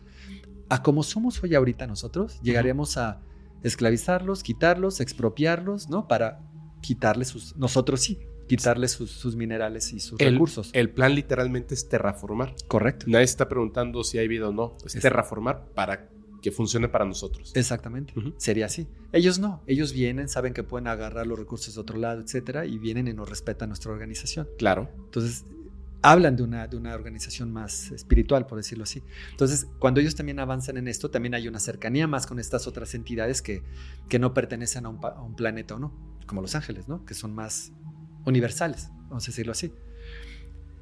Entonces, la agenda más o menos es lo mismo. En términos generales, los dos quieren lo mismo, que es ayudarnos a transicionar este momento caótico que va, que va a venir y ayudarnos a que regresemos a las estrellas. Que ¿Qué va a venir. o que podría venir como una posibilidad antes, ahorita yo lo veo como algo que va a suceder. Claro, porque al principio fue un pudiera. Y ahora es, un va. va. Mm. Exacto. Eh, y entonces, eh, así es como, así es como, pues ya, ya me desvié un poquito, pero... No, no, no, más bien. Sí. Sí. Entonces, así es como ellos más o menos tienen como la misma agenda. ¿Qué te dicen ya de manera particular? No sé, por ejemplo, otra vez volviendo a lo de Jordi, ¿no? Este, lo del punto aquí, lo del dedo este, ¿no? Yo les preguntaba a ellos. Ese, ese sí fue más podcast, fíjate, porque sí tuve la oportunidad como que de hacer dos, tres, dos, tres preguntas con ellos, ¿no? Sí, sí A se ver. dio un poquito más la charla. Ujú. Le dije, ¿cómo viajan ustedes? ¿Cómo, cómo le hacen para viajar? ¿no? Y ellos me decían en ese momento, dice, yo sé que ustedes lo que están intentando, ustedes intentan como moverse a la velocidad de la luz para llegar a otro lado. Dice, pero es muy costoso y muy desgastante. ¿no? Así como ustedes han encontrado la forma de poder desplazarse con menos esfuerzo, así, también van a encontrar que intentar desplazarse usando la velocidad de la luz no es la forma más eficiente de trasladarse. La forma más eficiente de trasladarse es vibracionando el cosmos. Y yo, ¿cómo? Vibracionando el cosmos, dicen ellos. Dice, lo que hacemos nosotros es cambiar la frecuencia vibratoria de, toda, de nuestras estructuras moleculares, así como la de la nave. Dice, para que nos entiendas, dicen ellos. Así como en su mundo tienen latitudes para poder determinar su, su- su- ¿Posición? su posición, y una latitud va a ser diferente en un lugar del mundo que en otro. Entonces la latitud va a determinar el clima, las condiciones, etc. En el cosmos es exactamente igual. La vibración es la que determina la posición en el cosmos. Entonces, si ustedes cambian su vibración a una vibración determinada, que sería nuestra latitud, ustedes aparecerían en ese otro punto del cosmos sin necesidad de haber viajado realmente. Simplemente es por polaridad, por resonancia. Entonces, así es como nosotros viajamos, vibracionamos el cosmos. Y lo que hacemos es, eh, usaban una, una analogía que es este, como voltearnos la camiseta, dice, mm, a ver si lo logro explicar bien. Dice, de este lado de la, de la camiseta están las leyes de la física. Y de este lado están las leyes de la cuántica. Es la misma cosa, pero suceden, diferente, en di- suceden diferentes leyes, a pesar de que sea la misma cosa. Entonces dicen ellos, aquí, entre tú y yo, sí existe la inercia, por ejemplo. Pero acá en lo cuántico no existe la inercia. Aquí entre tú y yo hay distancia. Pero en el mismo, en, el- en- en nuestra misma existencia tú y yo, Fepo, no hay distancia, Ajá. ¿cierto? Sí. Ok. Dicen ellos, lo que hacemos nosotros es que nuestras naves estamos, todo el tiempo estamos al revés, ¿sabes? Todo el tiempo estamos con la camisa al revés. Entonces, yo, por ejemplo, estoy aquí contigo, puedo venir con la, con la, con la camisa al revés, pero estoy contigo en tercera dimensión, pero estoy, mi camisa está con leyes cuánticas. Entonces, por eso es que uniendo todas esas tecnologías nosotros podemos trasladarnos en el cosmos, porque realmente nosotros todo el tiempo estamos a nivel cuántico. Vol- nosotros hemos volteado la materia en la materia, Ajá. así. Entonces, eh, respondiendo a tu pregunta de qué te dice un ser extraterrestre, este tipo de cosas. A ver, Sí. eh, eh, este, este ser que te explicó esto estos seres, ¿tú sabes qué, qué raza son, más o menos? O sea, aunque no los ves, ¿sabes? A eso sí los vi, Ok, eso sí los viste. eso sí los vi. Y también fue en un viaje. ¿no? ¿Quiénes son? ¿Quiénes son estos? Ellos se hacían llamar interdimensionales. Ellos decían que estaban ya un poco más lejos de Pléyades o de una raza Pléyades, porque la raza Pléyades sigue, seguimos en contacto, nos podemos tocar. Sí, y- Ellos- y, son humanos Y también. son ¿no? humanos. Ellos ya estaban ya casi sin cuerpo, eran más electricidad ellos, ¿sabes? Más incorpóreos. De hecho, por ejemplo, ellos, como mencioné ahí con Jordi, eran transparentes. ¿no? Eh, entonces eran interdimensionales, ya no pertenecen a un punto en específico del cosmos, ¿no? Ya no pertenecen a, a- a un planeta. Ya, ya, ya pertenecen a la... A, la, A otra forma de realidad, Sí, que es más este, energía, frecuencia más correcto. bien. Correcto, por Frecuencia. eso es que se pueden mover en diferentes latitudes. Y no podría decirse, ah, pues son como, como este, ¿no? Así, como tipo pulpo con un ojo. No, no, no. Ajá. O sea, es que la materia ya no es parte de su existencia. Correcto. A pesar de que cuando venían brincando, brincando, o sea, es que desplazándose, porque yo lo que veía entre los árboles cuando ellos se acercaban era un- como un como un desplazamiento, ¿sabes? No, no era un brinco como changos, ¿sabes? Era un- Ujú. así venían. Cuando ellos llegan al frente, donde yo estaba en esta terracita, eh, se alcanza a ver una forma humanoide, ¿sabes? O sea, sí se alcanza a ver una forma, por lo menos cabeza, hombros, brazos, piernas, ¿sabes? Humanoide. humanoide, sí se alcanza a ver. Pero rasgos, tú me dijeras, escríbeme rasgos. No, es- pues no, porque es transparente, soy yo alcanzaba a ver lo que hay detrás. Ujú. ¿Qué es lo que me.? eh, sí, sí, sí, sí, sí. Te entiendo perfectamente. Pero, a ver, tengo una duda Sí, con todo esto. sí. ¿Tú sabes algo de los grises? ¿Te han Muy- dicho algo de esa raza? Muy poco. ¿Qué te dicen? ¿O qué Mm. sabes? Lo que sé es que no son tan malos como nos hacen ver las historias que suceden, sino que son una raza que sí nos ha estado estudiando, pero sin ningún fin este, de hacernos daño. ¿no? Lo que ellos dicen, No sé por qué evitan meterse tanto en eso, en la conversación conmigo. Pero Ajá. lo que ellos dicen es, mira, a mí, ¿no? Me dicen, mira, lo, lo que tú tienes que saber ahorita es que no hay, no está permitido que vengan con ustedes razas que los exploten. Así como ustedes tampoco, nosotros les vamos a permitir que vayan a otro lugar a como están ahorita. Dicen ellos. Dicen así, eh, sus, re- sus recursos morales y éticos tienen que ser mayores que los tecnológicos para poder entrar en comunicación con otra raza del cosmos. Eso Claro. Claro, por supuesto que sí. Dice, esa es la respuesta para los grises. Entonces yo cu- cuando entro más así, para bueno, y las y todas estas cosas que pasan, me dice, quédate con eso ahorita. Entonces, pues así te lo cuento, ta- tal, cual. Decir más sería como, ya no es cierto. Pero a mí me hace mucho sentido, o sea, lo que dicen ellos es, tiene, para poder entrar en contacto con otro lugar, con, otro, con otra raza, sí tienes que tener tus atributos eh, éticos y morales tienen que ser mayores que los tecnológicos. Sí. Entonces, este, pues sí lo creo. Sí, por creo. supuesto. Eh, le- nosotros pensamos que para llegar al otro lado del cosmos tenemos que invertir en tecnología. No nos damos cuenta de que tenemos que invertir en espiritualidad. Porque te- si, si te fusionas y entiendes la realidad, te va a permitir tener avances tecnológicos importantes. O tal vez ni siquiera necesitas una nave para trasladarte, como lo que me pasó a mí. O sea, yo, yo no fui físicamente, fui, fui espiritualmente a este lugar a recibirlos. Eh, ¿En dónde fue esto? ¿Cómo fue? ¿Puedes eh, regresar antes? Sí. Este, estoy- regresar antes. perdón. ¿Puedes regresar a, a ese momento y explicarnos cómo fue? Claro. Y eso es el mismo método que estaba explicando, que es la visión. Ujú. Eh, estoy en una cabaña, eh, está sucediendo en una visión, no estoy... Pero tú estás físicamente en una cabaña cuando ocurre la visión. físi- físicamente así con mi cuerpo, no. ¿Dónde estoy estás en físicamente? mi casa, En tu casa. normal. Ajá. Ajá. Y ocurre la visión en una cabaña en otro lado. Pero estabas cocinando y de repente te fuiste o estabas meditando. Estaba, era de noche, estaba dormido. Dormido. Ok. Pero como le decía Jordi, es la primera vez que regreso con, con una marca. Ajá. Que eso sí nunca había pasado, que fue lo del dedo. Ajá. Entonces, este, ajá, Pero cuéntanos, porque la gente no sabe qué onda con eso del dedo. sí, A ver. ahí va. Entonces, estoy, estoy en una cabaña. Ajá. Yo lo que ves una cabaña, no imagínense ahorita lo que nos están escuchando, una cabaña así como así chiquita de Heidi, ¿sabes? Es- es una casa grande, es una casa con tres, tres pisos, ¿no? Este, el tercer piso es más un tapanco con una terracita, muy bonito todo, este, muy aislada en el bosque. Y ahí Ajá. estoy con otras personas. Honestamente me decía Jordi, ¿los conoces? No, por, por lo menos aquí conscientemente, no.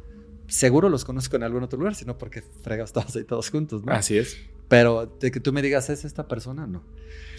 Entonces, este, yo soy muy bromista, Fepo. Entonces, eh, me gusta cotorrear con la gente. Entonces, estoy ahí y les dije, oigan, si van, si van a venir estos cuatro, porque sabíamos, todos sabíamos que iban a llegar ellos y los íbamos a recibir. Ese era el objetivo, estar ahí. Entonces, yo empiezo a, a cotorrear y les digo, oigan, si, si ya se tardaron, o sea, porque estamos aquí desde hace rato y no llegan. Si, si no van a llegar, pues ya mejor me regreso.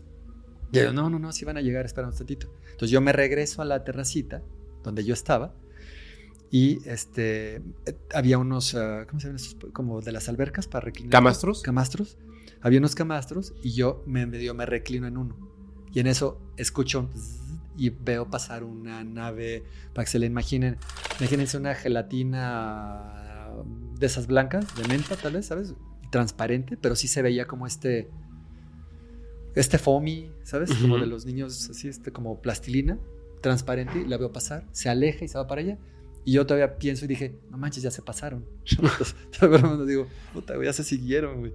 ¿No? Entonces, de pronto, por eso es que les dice hace rato que yo los veo como regresan, haciéndose, porque desde el fondo, yo veo como ellos vienen avanzando así, hacia acá, hacia donde yo estoy. Entonces, como yo estoy en el tercer piso, en este tapanquito, yo estoy, digamos, como que a la altura de los pinos, no estoy abajo en la planta baja, estoy aquí a la altura del, del ramaje de los pinos. Yo veo como acá que se mueven, se ve como se les se mueven y, y lo que dejaron acá, la imagen del pino, se arrastra con ellos. Como que iban distorsionando la realidad. Como que van, como que, como que va tarde la imagen del pino. Ah, ok. Como que, como que iba tarde, ¿no? Se mueven y luego acá. Como el coyote, ¿no? Se, se pega y luego jala para acá el cuerpo, ¿no? La lengua y el cuerpo. Así es. Algo así parecía que, que iba sucediendo. Llega- son dos, llegan, se plantan ahí. Yo volteo hacia la. hacia mi derecha, que es la entrada a este tercer piso del Tapanco, que estaban otras personas ahí dentro, y yo veo que ellos ya estaban platicando con otros. O sea, otros llegaron por, por la puerta normal, ¿sabes? Y estos llegan por acá haciendo así como te cuento. Se posicionan ahí este, enfrente, yo me quedo así y empiezo a sentir que todo es lento, ¿no? Y entonces uno de ellos se pone atrás de mí y lo que conté ahí con Jordi es que nuestra mano es así, ¿no? Entonces, si yo, me, tú, tú, tú, me agarras ahorita así, vas a tener la mano así, pero la de ellos es al revés. Digamos que el dedo más grande estaba acá arriba solo, así, y los otros cuatro estaban acá abajo. Entonces, cuando él hace así, que, oh, o sea, nada más hay un dedo aquí, él hace así y los otros cuatro están atrás, pues está al revés la mano. Ok, ok. ¿Va? Ok, entiendo. Entonces él agarra y me el que está atrás me reclina hacia el camastro perdón, ah, me reclina hacia el camastro y me, me, acuesta y el otro se pone enfrente y el que está enfrente me hace algo así y sale una especie de plasma aquí grande y empieza a ver. ¿De su brazo? ¿Como si tuviera un iPad incluido? Ajá, pero choncho, como acá. Choncho, ajá. Sí, grande, muy grande. Sale algo y. Sale algo y él empieza a ver algo. Y él dice, él no es de aquí. Y, dice, y me dice, tú no eres de aquí. Y le dije, sí, no soy. Y me dice, ok. Dice, tiene energía. El, el que sigue aquí con esto, dice, le dice al de atrás, le dice, tiene energía sutil. Y entonces el otro, pues yo no lo veo, está acá atrás. Y entonces este, yo les digo, bienvenidos. Pero yo, yo, le, yo le digo, bienvenidos. ¿Sabes? Todo demasiado lento en ese momento. Le digo, bienvenidos. Y ahí me dicen, bueno, sí, si quieres, le podemos platicar.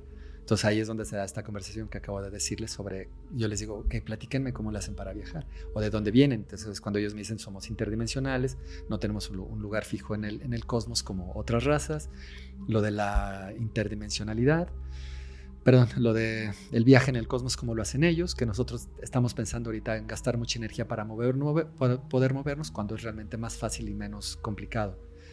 Mm, y bueno, ahí es cuando, cuando acaba todo esto yo me levanto a las 7 de la mañana y son las fotos que le mando yo y que mostró en su programa. Yo me voy a lavar la cara para salirme a hacer algo de ejercicio y cuando me estoy lavando y volteo, me veo aquí el hoyo, ¿no? Y entonces dije, no manches, dije, el dedo. Es, que él hizo así aquí, hizo así para acostarme. Dije, no manches, me dejó marcado el dedo. Entonces me empecé a tomar fotos y lo que también conté ahí con Jordi es que lo que hice fue tomarme fotos de abajo hacia arriba porque yo lo que quería era que se viera que si lo hacía yo de frente podía ser una marca, un lunar, este, una mancha o algo así. Y yo quería que se viera que tenía profundidad. profundidad. Entonces desde abajo sí se nota cómo está hundida mi, mi, mi piel. Lo curioso es que fíjate, Fepo, que si tú, si tú me tocas, no, no tengo un hoyo en el hueso ahorita, ¿sabes? Pero ese día sí estaba hundido mi hueso. O sea, había un, había un, relieve hacia abajo aquí. Entonces le dije a mi esposa, oye, ve, no sé qué. Y le empecé a contar. Le empecé a contar, vale. Le dije, no manches, ve lo que pasó. ¿Qué crees? Acabo de regresar. No es que es la primera vez que regreso con una marca, ve nada más. Y ella así de, no manches, ¿no? Está loco mi esposa. ¿no? Y entonces me dice, órale. Entonces le dije, pero ve, toca. Es que no es una marca. Le dije a mi esposa, le dije, toca. Entonces me toca me dice, ah, sí es cierto. Me dice, es que está hundido tu hueso. Le dije, no sé si se va a quedar así o ya me, o ya me dañaron. ¿No? Ya, me, dejaron, ya me dejaron un golpe ahí. Ya me golpearon el coche. ya me abollaron. Entonces, este, le dije, oye, pues no sé a qué hora se va a ir. Le dije, bueno, va a hacer ejercicio. Le conté toda la historia.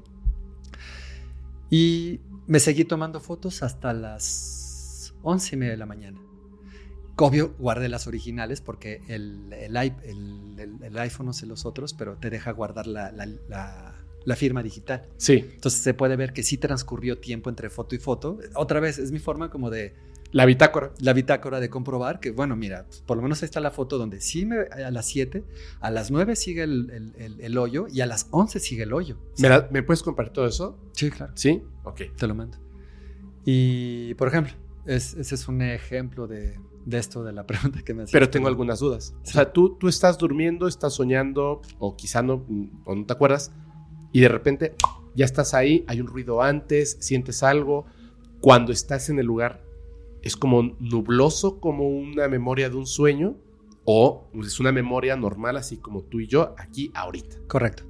El sueño como tú bien dices, el sueño es más nubloso, no lo controlas, a veces es muy lento todo, en general los colores no son vivos, etcétera en una visión en este caso, yo estaba y lo recuerdo como si te platicara Casey ayer. O sea, y, y cuando lo estás viviendo en el momento, ¿es así? Es vivo, sí. Es vivo. Totalmente vivo. Es- Es un recuerdo fiel. O sea, puedes sentir el olor del pino, El eh, frío. el frío, Sí, este, puedes sentir tus huesos, tus dedos, como Correcto. si físicamente estuvieras ahí. sí.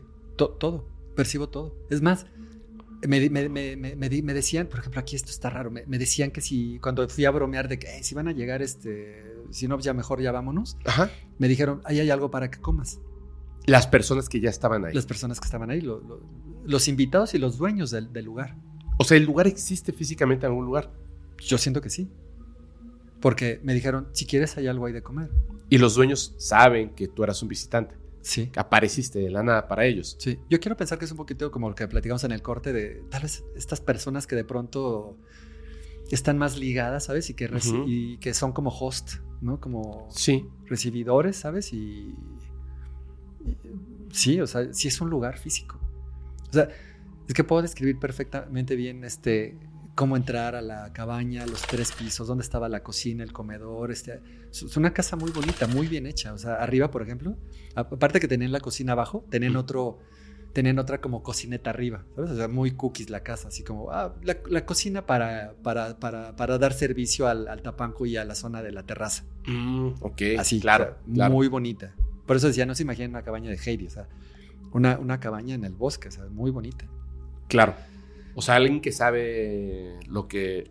para qué estaba construyendo esa casa y Sí. la tenía como. y tiene los recursos. Y tiene los recursos. Y las otras personas que estaban ahí cuando tú llegas, que sabes que son invitados, no se preguntan, hola, ¿cómo te llamas? Solo sí. Ajá, antes de que yo me salga a bromear de van a llegar o no, Ajá. estoy platicando con otra persona. O sea, tú de repente ya estás platicando con una persona. Ajá, yo, yo, todo inicia cuando me veo ahí ya en, el, en la terracita, en el, en el camastro, platicando con otra persona. Ahí inicia todo. Ok. Y ahí es cuando yo le digo, "Ay, si no van a llegar, pues, a ver, deja ver. Y entonces ya me voy y me meto. Él también va conmigo, pero yo regreso solo. Pero él es como si también te conociera ya. Sí, Ok. estamos charlando. Y, de- y yo me siento muy cómodo ahí con ellos. Y tú me dices, ¿cómo te sentías como este, así raro con gente nueva? La neta, no, como contigo. Ok. Así de, güey, es mi compa. Sí. ¿Sabes? Mi, mi valedor, güey, mi carnal. Así, así. Me sentía bien con ellos. Yo, por ejemplo, soy, soy muy huraño, soy, soy muy tímido cuando conozco a alguien. Mucho. Entonces, normalmente si conozco a alguien, voy a estar callado a la reserva, escuchando, viendo y todo. Pero ahí no, ahí estaba ya, ya en modo, eh, vas a cotorrear y qué onda, ¿no? Así, así estaba. Entonces, sí, con todos me siento bien. Pero nunca se dijeron los nombres. No. Supo- supongo que al inicio, ¿no? De la parte que no recuerdo, supongo que en algún punto sí fue de, ¿qué onda? Ya llegué, ¿no? Ya me aparecí aquí. Ok. Y todos hablan español. Todos hablan español. ¿Mexicanos? Sí, ¿Que pudieras notarlo? sí. Sí, sí, sí, mexicanos. Ah, pero ese es un buen punto, ¿eh? No, no, no hubiera sabido si es este. Alemania. Pero hablaban español. O sea, sí, hablaban español. o sea, no, el lugar puede ser en otro lugar que no sea México, pero sí. me refiero a las personas que estaban ahí. ¿Te parecían que eran latinos, mexicanos, etcétera? ¿no? Todos de- del tono de mi piel, morenitos, morenitos claros. Sí, no, no, no recuerdo haber visto güeros. Ok. ¿Hombres y mujeres? Sí. Ahora, yo solamente vi al de los como siete o nueve que recuerdo que éramos, yo solamente vi a los que estaban arriba. Pero también había gente en la sala platicando, esperando. Ok. A esos ya no recuerdo haberlos visto. ¿Y cómo regresas a tu cuerpo? De, bueno, a tu cuerpo, a tu casa, más bien. Eh, normal, se acaba la experiencia con ellos, se acaba la conversación este, con ellos y regreso normal. O sea, sí regreso un poquito abruptamente porque regreso así como, como de golpe, Ajá. ¿sabes? De sopetón. Y ahí es cuando ningún tipo de sufrimiento así de "Ah, me faltaba el aire o algo. No, no, todo normal. Pero sí regreso como de sope, como que abro los ojos así rápido y digo, ah, caray, ¿qué pasó? Y ahí empiezo a recapitular. Y a veces los recuerdos van llegando un poquito más lentos, ¿sabes? Como, como a desfase. De pronto es todo es muy claro, de pronto todo como que se empantana y de pronto ya todo empieza como que a aclararse otra vez. O sea, como que sí hay un proceso acá en el cerebro de... Yo siento que en este asunto del que te decía hace ratito de la sinapsis neuroespiritual, Ajá. o sea, al final no fue mi cuerpo, creo, ¿no? O sea, al final fue mi espíritu y en lo que regresa y todo empieza a ser el... Yo creo que el la recapitulación de todo aquí arriba y se conecta bien todo, yo creo que ahí hay un... Pero yo, creo que, yo creo que tu cuerpo sí estuvo ahí, si no, no tendrías el, Ah, buen punto. El dedo. el dedo ahí. Ni me hubieran ofrecido lo de la comida. Exactamente. A lo mejor no, no puedes comprender eh, cómo funciona el tiempo para ese proceso en ese momento y creo que por motivos de seguridad ninguna de las personas que están ahí recuerdan cómo comienza y cómo termina. ¿Me entiendes? Sí, sí, sí.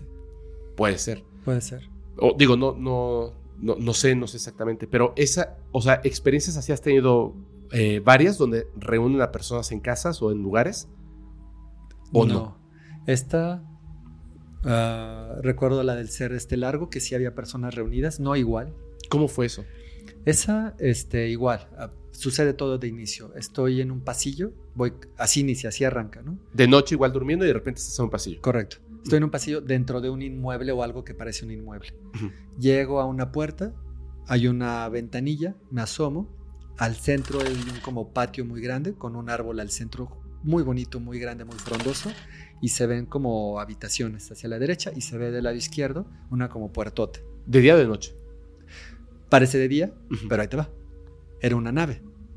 Cuando, cuando yo, cuando se abre esta como puerta, ¿no? Y, y a- y accedo a este como patio, digo, ah, ok.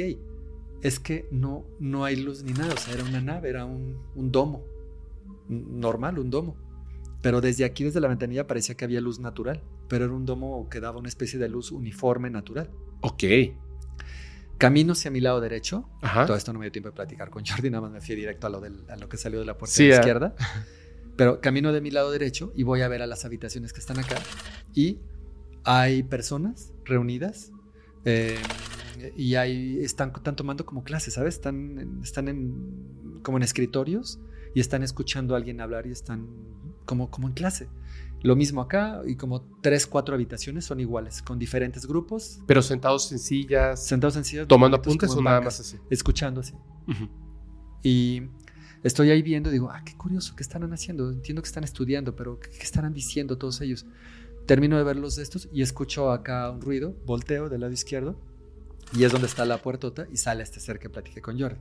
Sale este ser muy grande, yo le calculo unos 3 metros, muy flaco, flaco, flaco, flaco, con una cabecita así chiquita, con nada más con sus dos hoyitos aquí en la nariz, ni siquiera la, la nariz así como nosotros, los, los, la- los ojitos y la rajadita aquí en la boca, ¿sabes? Sin labios así. Pero tenía pómulos, oreja, piel. No, no, orejas, no, no lo recuerdo. Todo, todo era como que igual, ¿sabes? Hoyitos, Ajá. hoyitos, hoyitos. Y ¿Pelón? pelón, liso. Sin Pare- pelo. pare- sin pelo. Totalmente liso. Parecía, es más, no ni siquiera parecía yo, ni siquiera te puedo decir que tu traje era un, un traje o algo. O sea, se veía como desnudo porque se veía como su piel y cuando nos abrazamos estaba, o bueno, cuando él me abraza, este, yo sentí su piel que, que, que la explicaba como, pues ni tibia ni caliente, sino más bien como resbaladiza, ¿sabes? Ajá. Este, los brazos muy largos, yo sentía que cuando me abrazó, yo sentía que me pudo haber dado dos vueltas con los brazos de los largos que eran, el tronco muy pequeño, las piernas muy largas, o sea, tronco pequeño, piernas largas, brazos largos, piernas largas, su cuellito y su cabecita. Y sale, y cuando se hace el ruido, él abre los brazos y es cuando digo, ay, güey, esta sí está muy largo, ¿no? A, a ver, ¿tenía dedos? Sí, no recuerdo cuántos. Ok, Pero pero sí, sí ¿pulgar tenía. tenía? O sea, era, era como una especie de humanoide. Sí, pero no recuerdo si tenía pulgar. ¿Y los pies? Tobillos, rodillas. No, yo era, era muy... O sea, se flexionaba las Sí, piernas. Sí, porque para abrazarme, por ejemplo, hizo. Se agachó. pues. Ajá. Yo, yo mido un 85, él estaba como en 3. Entonces sí se agacha. Pero. Pues sí, o sea, movilidad sí tiene a nivel de, ¿sabes? De flexiones. Pero no tenía genitales al estar desnudo. No, O sea, era plano ahí. plano. Como muñeca, muñeco. ¿Se te hizo que era un ser vivo o era un. No, como- vivo. ¿Sí? Sí, vivo. No, no me pareció un robot o algo así. Pues suena co- como un, un, este, un androide avanzadísimo, ¿no? No lo había pensado así como si fuera un androide. Yo lo, yo lo percibí vivo, porque muy cálido, ¿sabes? O sea, es como, fue como un recibimiento. Ok. ¿Los ojos tenían pupila? No, obscuritos, ¿Chiquitos? chicos, delgados. ¿Parpaditos tenía? No lo recuerdo haber visto parpadear. No. No, no, no. no ¿Sus movimientos cómo eran? Como. Lentos. Ajá. Lento, por ejemplo, cuando sale y abre los brazos, no fue así como tú y yo podemos hacer ahorita así, sino fue haciendo así, extendiéndolos. Como un animal del mar. Que se mueven como. como pausadamente. Como una velocidad. Como si la velocidad normal del ser humano. Como si le bajaras tantito, ¿no? Y que ese efecto hacen para ver. eh, en, en el cine, ¿no? Que estamos en el mar o estamos en la luna, lo que hacen es que la película va más rápido y entonces al reproducirla más lento, está como un movimiento más lento. Ok. Sí recuerdo que el movimiento de abrir los brazos y todo fue muy lento. También recuerdo que cuando me acerco y él hace así, tampoco, ¿sabes? Para el abrazo, él tampoco fue así de rápido. Sí, Ajá. sí fue como, Siempre lento. siempre fue lento. Siempre fue muy cuidado. ¿Te abrazó? Sí, ¿Tú lo abrazaste a él? sí, por eso es que sentí su, su piel. Su Y- textura. Ajá, y por eso es que sé que no era, o lo que, o, vete a saber si es una, un- una tela nano, no sé, ¿no? Algo. nano algo, ¿no? Pero, pero yo no, yo no sentía algo de tela, yo sentía la piel de alguien, Ajá. ¿sabes? Pero sí era lento, era, era más lento de lo, de, de- de lo común, ¿Te dijo algo? ¿no? Solo fue el abrazo. ¿Y, y por qué lo abrazaste? Porque cuando volteé vi que salió, me acerqué y hizo así, entonces yo me acerqué y entonces él abrazó. ¿Pero no te dio miedo? Cero. ¿Ves que parece que no se sienten esas cosas, ¿no? Sí, no se siente, pero, pero no, no, te, no te hace pensar esto, por ejemplo, que, que, digamos en tu naturaleza normal de ser humano, al ver algo así, debieras de sentir como, ay, espérame. O sea, esto no lo he visto antes y de repente extienden las manos, son más de tres metros de largo. Eh, no sé, por ejemplo, si fuera la primera vez que veo una jirafa, aunque se vea bien bonita, pero si de repente se me acerca la jirafa, yo me hago un lado, yo me hago para atrás, ¿no? Claro. No me lo pareció, no, no me pareció que debía sentir miedo o algo. o sea, al contrario, Como si expulsara algo, una energía que te hace cambiar tu forma. Se me hacía muy familiar, se me hacía como normal. Ok. Me, me parecía algo común y corriente, como, como si no te tuvieras que... Sí, como algo común y corriente. ¿De qué color era? Grisoso, Grisoso. grisoso. ¿Claro? Claro, pero tenía ciertas, ton- ah, no tonalidades de azul o rojo, algo así, pero no era un gris uniforme como si fuera un mantel, Ok. ¿no? Te- tenía... Pues sí, como nuestra piel, ¿no? Soy, Sí, soy que- moreno, pero tiene... Hay zonas naranjosas, rosadas, Ajá, verdosas, exacto. en esta parte, etcétera. Sí, él, él también tenía un tono gris con sus tonalidades extras. ¿Su piel se arrugaba cuando se movía? Era muy liso. Era muy liso. Y no recuerdo, no recuerdo que se haya arrugado. Ok. No recuerdo que se haya arrugado. Era muy liso. Perdón, me clavé muchísimo, pero es que me encantan esas cosas. Entonces, ¿te No abraza? ¿Tú lo abrazas? Ni yo lo había pensado tan a detalle. Me estás haciendo de, ah, a ver, pero ¿cómo? Pero lo abrazas, te abraza, Ajá. ¿no? Se sueltan Sí, y ¿qué pasa? y ya. Ahí otra vez regreso a. a- O sea, a- como, a mi como que fuiste a darle un abrazo. Pues yo siento que yo siento que estaba dando la vuelta en la nave, porque ves que yo te digo que yo venía del en el pasillo y no venía nadie acompañándome, nadie me venía escoltando. Yo andaba como, pues así de, ¿sabes? Dando la vuelta yo. Y eh, fue cuando digo, ah, y eh, como, como descubriendo un lugar nuevo, ah, ya sé. Tratando de dar el ejemplo, como cuando vas a un hotel nuevo Ajá. y dices, lo voy a ir a conocer a ver qué hay para ver qué, qué- dónde está la sala de juegos, ¿no? Dónde está el billar, la alberca, el jacuzzi. Así andaba. Esa era la Es- sensación esa que era mi sensación de, no manches, está súper cool, ¿sabes? Entonces llego a la puerta y digo, ¿y aquí qué hay? Y es donde me asomo y digo, ah, ok. Bien, o sea, un, un- un- árbol y ahí es donde digo, pienso, mi, mi- mi primera reacción, como hace rato decíamos, es, ah, es como una plaza, Ujú. porque se veía como una plaza. Entonces, ya entro, ah, no hay sol, es más bien un domo brillante que le da, que no lastima la luz a los ojos, sino más bien como que le da una tonalidad de, de día al, al- al espacio. Ah, y hay salones, o vaya a checar quién está. Pero había un árbol adentro. Un árbol adentro. Grandísimo. Grandote. sí. Un árbol normal como el de nuestro, un tronco grueso, un ramaje impresionante gigante y estaba adornado con- como si fueran, no piedras de río, ¿sabes? Pero sí con una estructura estaba, estaba cubierto el, el árbol. Como una reata de rocas grandísimas, ¿no? Ajá. Ahora, eh, eh, la arquitectura del lugar era humano. Humana, sí.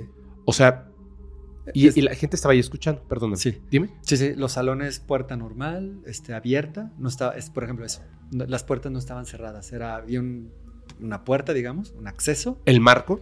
Ajá, está, exacto, estaba el acceso al marco, pero no vi eh, que hubiera una puerta para cerrar, era abierto. Una persona al frente hablando, humana, y personas sentadas escuchando. Eh, Ah. ventanas dentro, sillas. Ven- ventanas, sillas y escritorios normales. Ok. Las personas que estaban adentro, ¿habían niños?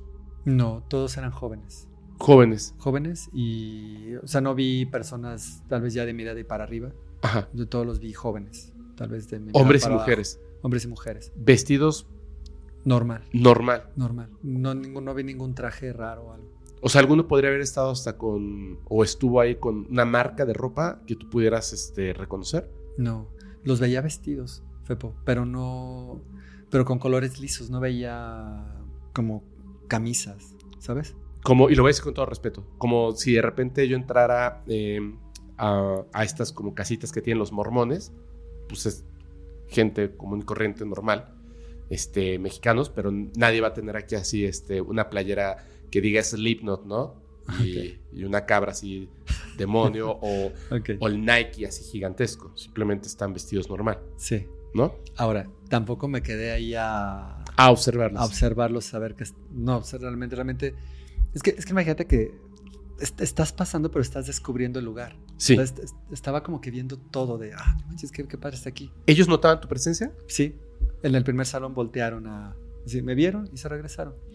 Es que es muy importante esto, André, porque significa, no, no estoy poniendo a duda lo que dices, lo que pasa es que significa que en efecto hay personas allá afuera que, por ejemplo, al escuchar esto, pensaron a lo mejor que llevan meses o años em, soñando, recordando cosas que no pasaron, pero a lo mejor pues recuerdan que en esas como clases que tenían había una persona que se asomaba por ahí, andaba como en su rollo y de repente un ser lo abrazaba. Y Claro. puede ser que alguien diga, no estoy loco, no me lo imaginé, no lo soñé, y todo lo que estaba aprendiendo en estos sueños, a lo mejor es otra cosa, porque me llama la atención el hecho de que construyan un lugar para que tú como ser humano no te incomodes. Tenga una es- estructura, arquitectura, a lo mejor hasta, a- hasta la ropa con la que tú apareces en el lugar está seleccionada, está muy bien todo estructurado, un árbol lo que representa en el centro, eh, conocimiento, este, escuchar, abrazar. O sea, eh, tú le dijiste, tienen una agenda, eh, estos grises, no, no es que sea mala. Lo que pasa es que quiero, quiero ser un poquito, no dudar del, e- del evento, sino dudar de las intenciones. Ok. Porque se me hace muy fácil, por ejemplo, ven, este, entra a mi religión, se llama así, y solo queremos cosas buenas para ti. Ay, tu dinero. ¿Me entiendes? Y para las velas. Veo las historias estas que considero que son reales por un montón de cosas y estos seres no se estrellan, se inmolan y luego generan ciertos sentimientos en algunas personas que deciden después de años con familia y etcétera, voy a sacar esto a la luz. Y luego los desviven, los entierran en el desierto. Pero estos seres sí saben que eso iba a pasar y no les importó quiero pensar que su agenda es algo positivo. Pero no sé. En, en mi opinión, yo siento que es totalmente positiva. Por ejemplo, yo la explicación que yo le di, porque ahorita traté de responder cada pregunta, ¿no? Y de, de recordar otra vez cómo, cómo Ajá. fue, ¿no?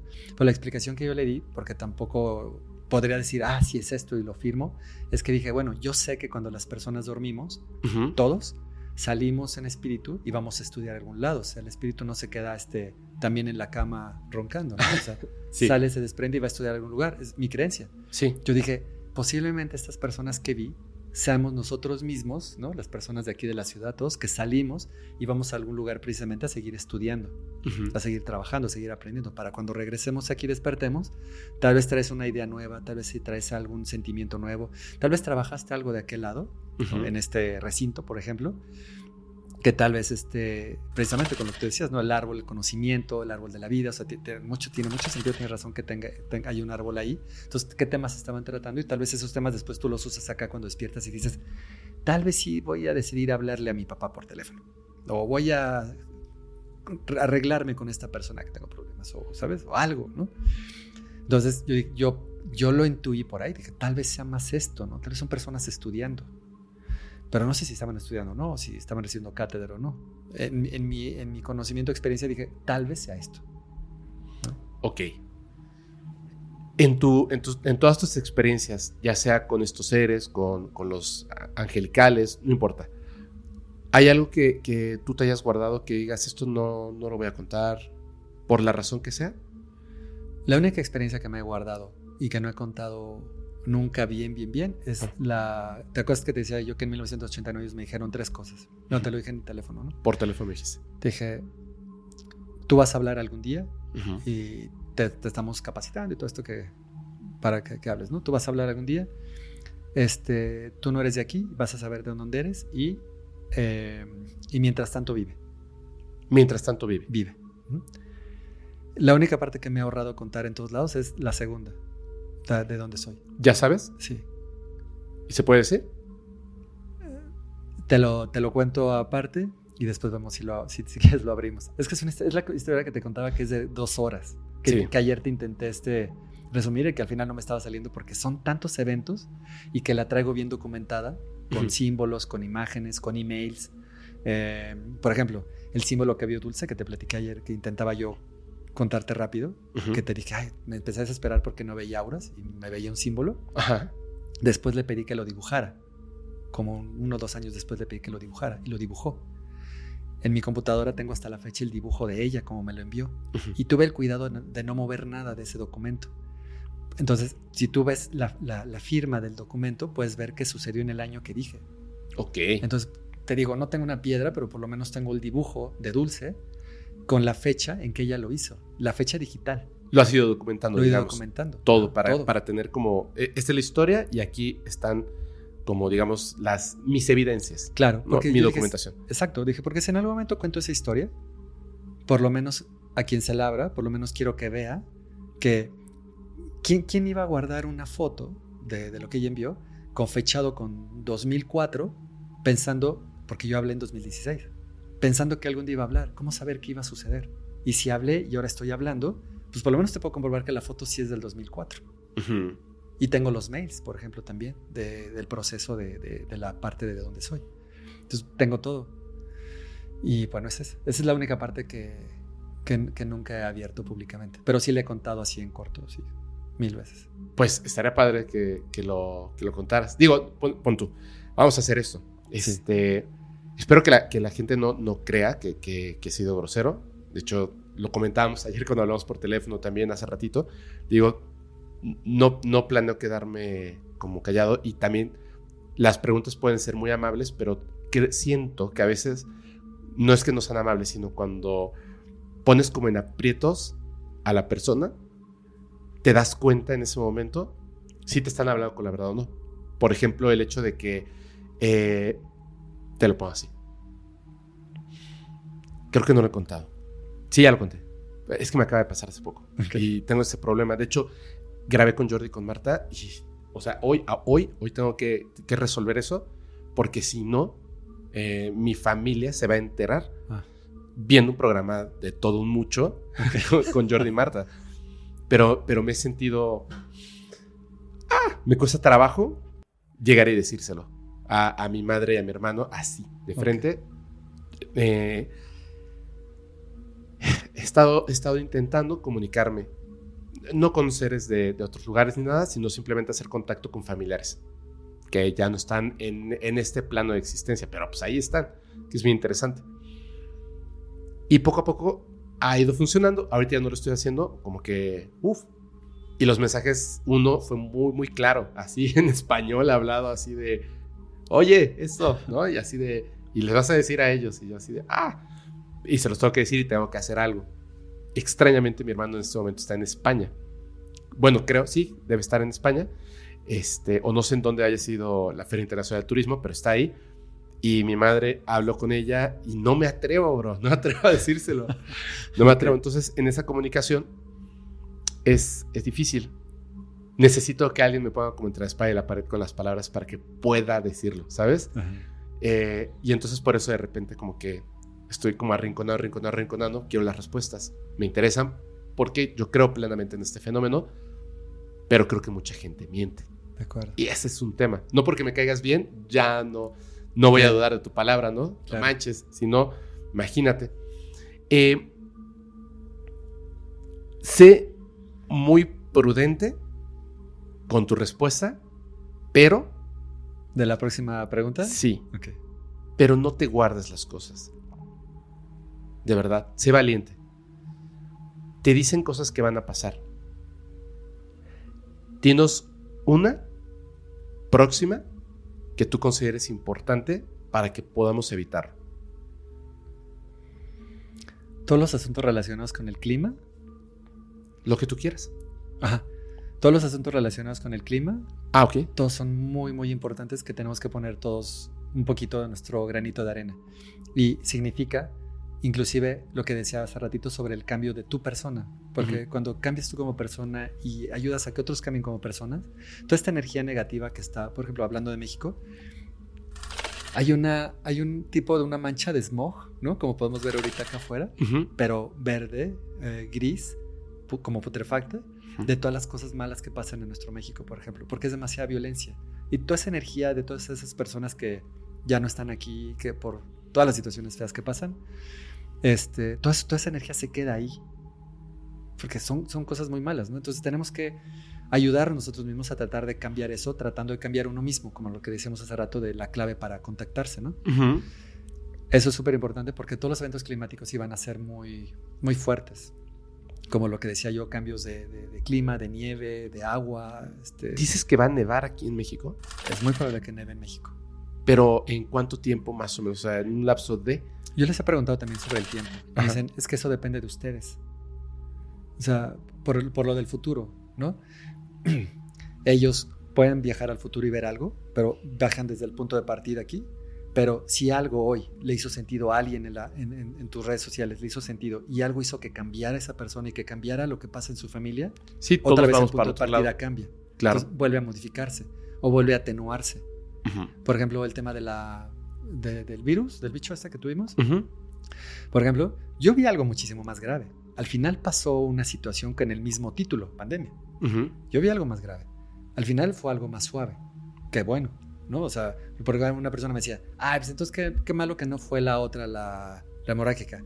Yo, no manches, qué deseo tan más enfermizo de que alguien diga, solo porque yo le haya atinado, ¿no? Deseemos que, ah, hubiera sido la hemorrágica. No manches, Claro. pásate. Lo que quiero es equivocarme, por eso lo estoy diciendo. Exacto, eso es al revés, ¿no? Entonces, es, ese tema, y yo creo que ahorita lo que yo he dicho mucho en últimamente en redes sociales, yo creo que debemos de rezar por Putin y por todos los líderes mundiales, porque te decía hace rato al inicio del podcast, una de las cosas que a mí más me preocupan son cuando no puedes defenderte de algo, como un bicho o radiación. Entonces, una de esas cosas que vi que me preocupaban mucho fue la, un hongo, ¿sabes? Una bomba. Me preocupaba mucho porque pues era muy grande y afectaba a muchas zonas del mundo y se contaminaban los suelos de muchas zonas del mundo y había hambruna brutal y había migraciones brutales, peor de las migraciones que estamos viendo ahorita de, de sur al norte, Ujú. eran migraciones por todos lados por la cantidad de contaminación radiactiva que se dio, ¿no? Entonces, eso me preocupa mucho. Ahorita que hay tantos eventos bélicos en el mundo, ¿no? Ya ves, Corea echándole el ojo a Corea del Sur, Putin ya hizo lo, lo suyo, este, Sí, me esto- falta otro. China, China. con, China con Taiwán. Todo el mundo está queriendo apropiarse de algo ahorita, ¿sabes? Y hay varios frentes, ¿no? Entonces, sí hay, yo sí veo que hay un problema que podría otra vez, como cuando empezó lo del bicho, yo dije, híjole, a ver si no deriva en tal. Y derivó. Y ahorita estoy igual. A ver si estas situaciones no derivan en... Y tú veías la detonación, el hongo gigante. Sí. Más allá de lo, que, de lo que vivimos en algún momento como humanidad. Sí, en Era más 1945 te refieres. Sí, Sí, muchísimo más grande. muchísimo más grande. Sí, de hecho me puse a estudiar al respecto porque dije, a ver, ¿qué, es- qué, qué pasa con esto? Y la de 1945 ahora es un pequeño cohete contra las que tenemos ahora. Es que por eso me llama la atención que lo dijeras. ¿Sabes qué he estado estudiando últimamente? No. Eso. Ah. Literal, te lo juro. Si tú ves así hasta mi historial de YouTube, he estado viendo videos de comparativas de lo que hay hoy, eh, cómo funciona, y hay una comparativa súper interesante. Se ve el hongo, o sea, es- lo, lo vimos así, y este es eh, 20, 50 veces más. Sí. De hecho, no sé si hiciste el ejercicio, pero dividí los kilotones del actual contra los kilotones del anterior. Y tal vez me fallo, pero está en mi video ahí en mi canal. Creo que eran como 2.700 más veces Así es. ahora. Ujú. Más 2.700 veces la, la del 45. Sí. O sea, es una bestialidad que... Y, y, la, y esa fue detonada en 1960 y cacho. O sea, no hay documentos, según yo, de lo que alcancé a, a documentar un poquito, no hay nada que se haya documentado más fuerte del 60 y cacho al 2013. Sí, Que, que de hecho 2023. querían hacer una prueba y, y no, se, no se permitió hacer la detonación para la prueba. Y la persona que construye esta, esta bomba, que no recuerdo el nombre, eh, entró en una depresión muy grande porque no le dejaron hacer la, su prueba de detonación. Y, Pobre. y de verdad es que veo eso y digo, híjole, hasta se me iban a hacer groserías. Estamos peligrosamente destinados a desaparecer en nuestras propias manos. Y parece que no hay un cambio. Por eso, por eso me.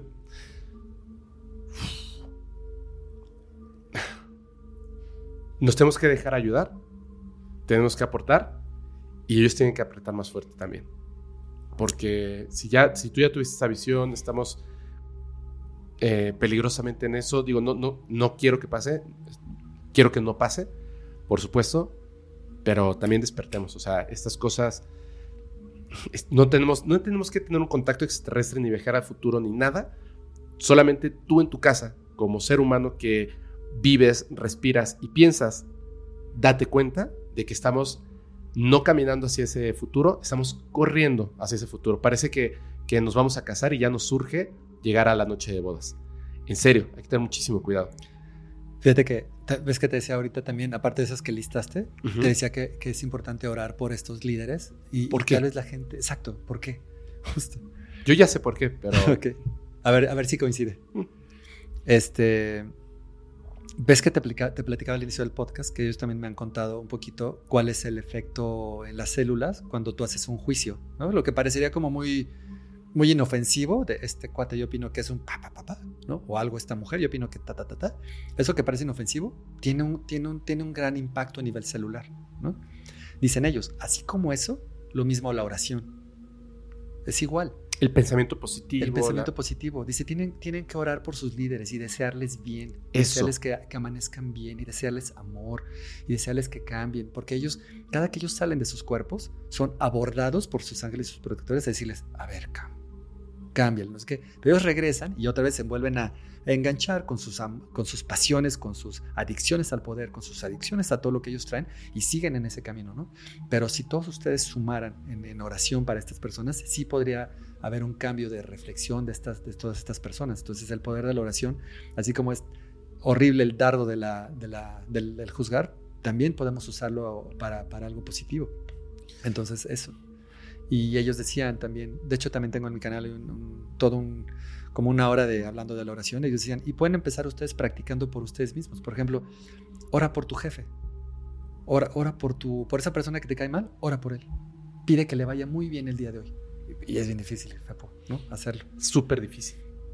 Te juro que yo me acabo de enfrentar a, a, unas situaciones de ese tipo y después tuvimos un, un meet and greet y llegó la gente. Y entonces una chica eh, no voy a decir tu nombre, pero se acercó y me empezó a contar unas cosas de temas paranormales y de repente cambió la plática y me dijo, eh, tú no lo sabes, pero tú me salvaste la vida. Okay. Por esto y esto y esto y esto. Y yo le dije, tú no lo sabes, pero tú ahorita, tú me salvaste la vida. No manches. Y nos abrazamos y nos quedamos un ratote.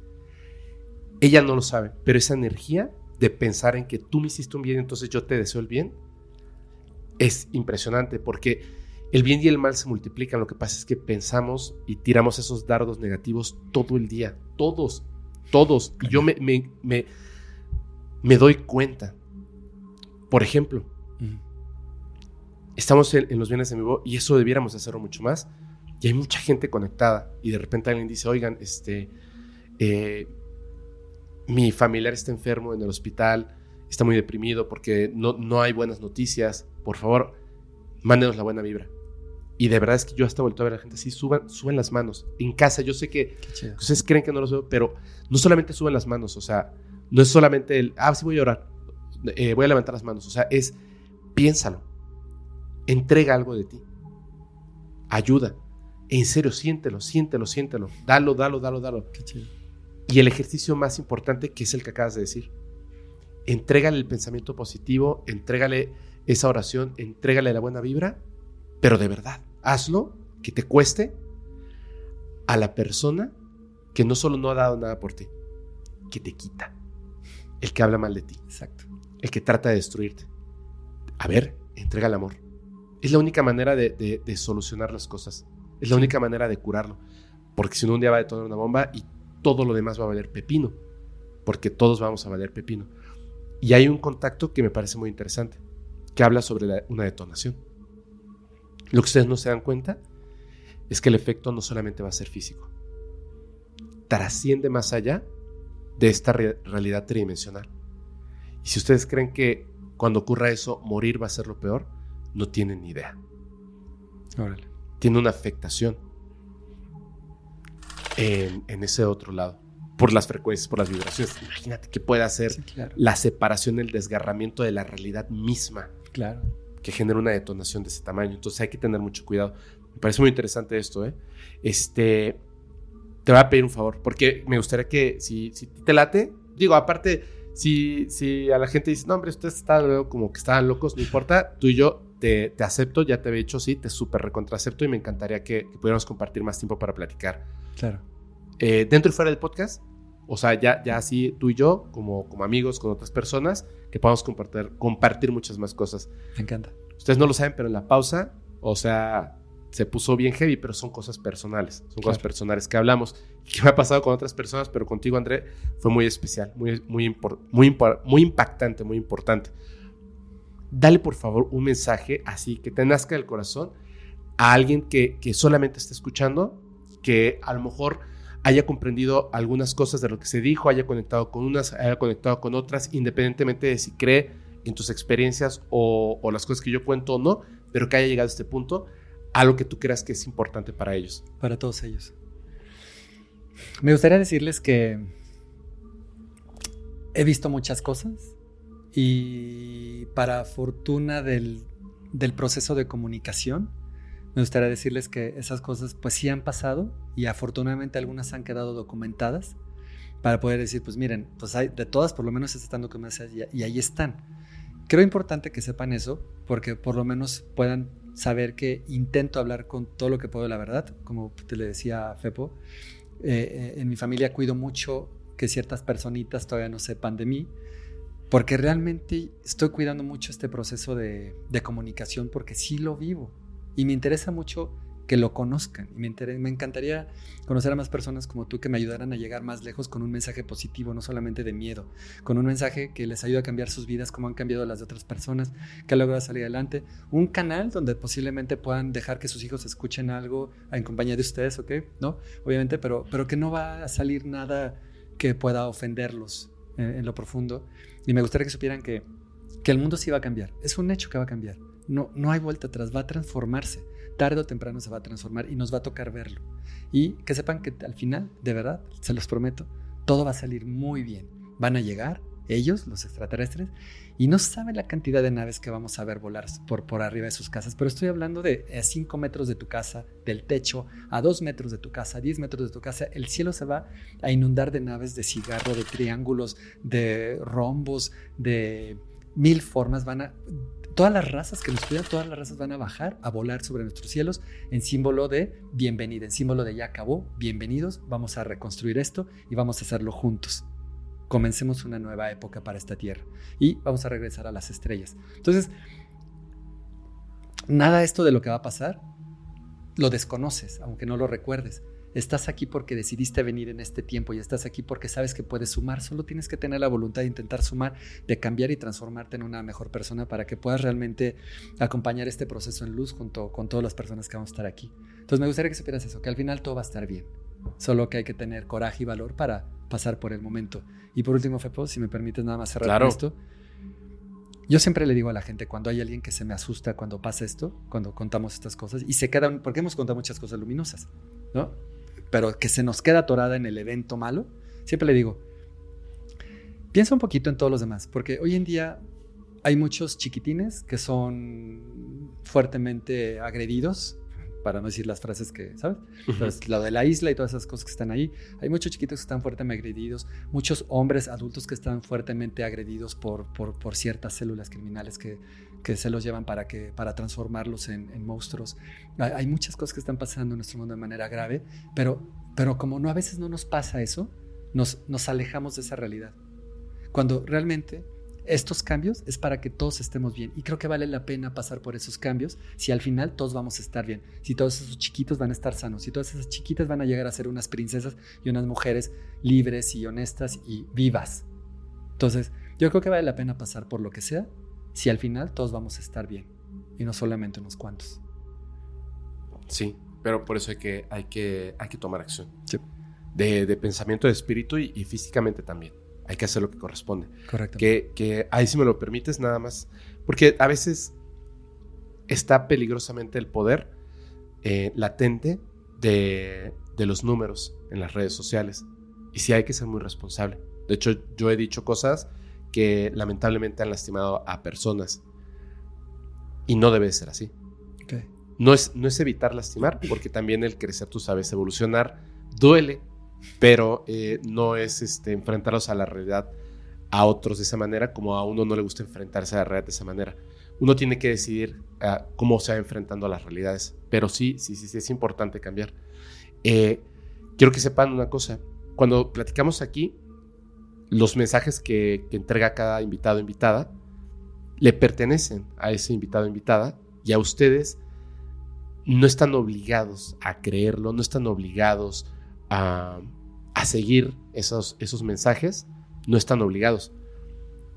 Ustedes no están obligados a nada.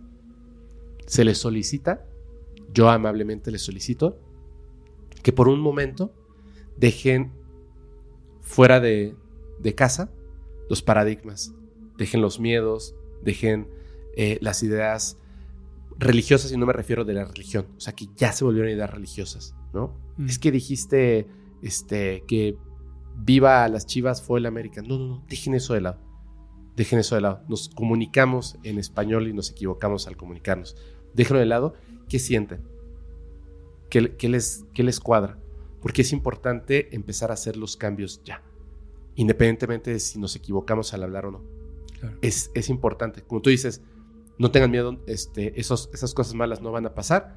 Logremos que esas cosas malas no pasen. Que estamos sufriendo con un montón de cosas horribles, pero tenemos que lograr que eso deje de ocurrir y que las cosas salgan bien, pero hay que hacerlo. Correcto. No solamente decirlo, hay que hacerlo. Hay que sumar, hay que sumar, hay que sumar, hay que sumar. Y este. Y me ha encantado esta conversación. A mí. Me ha encantado esta conversación. André, muchísimas gracias. Antes de que nos despidamos, por favor, redes sociales, plataformas.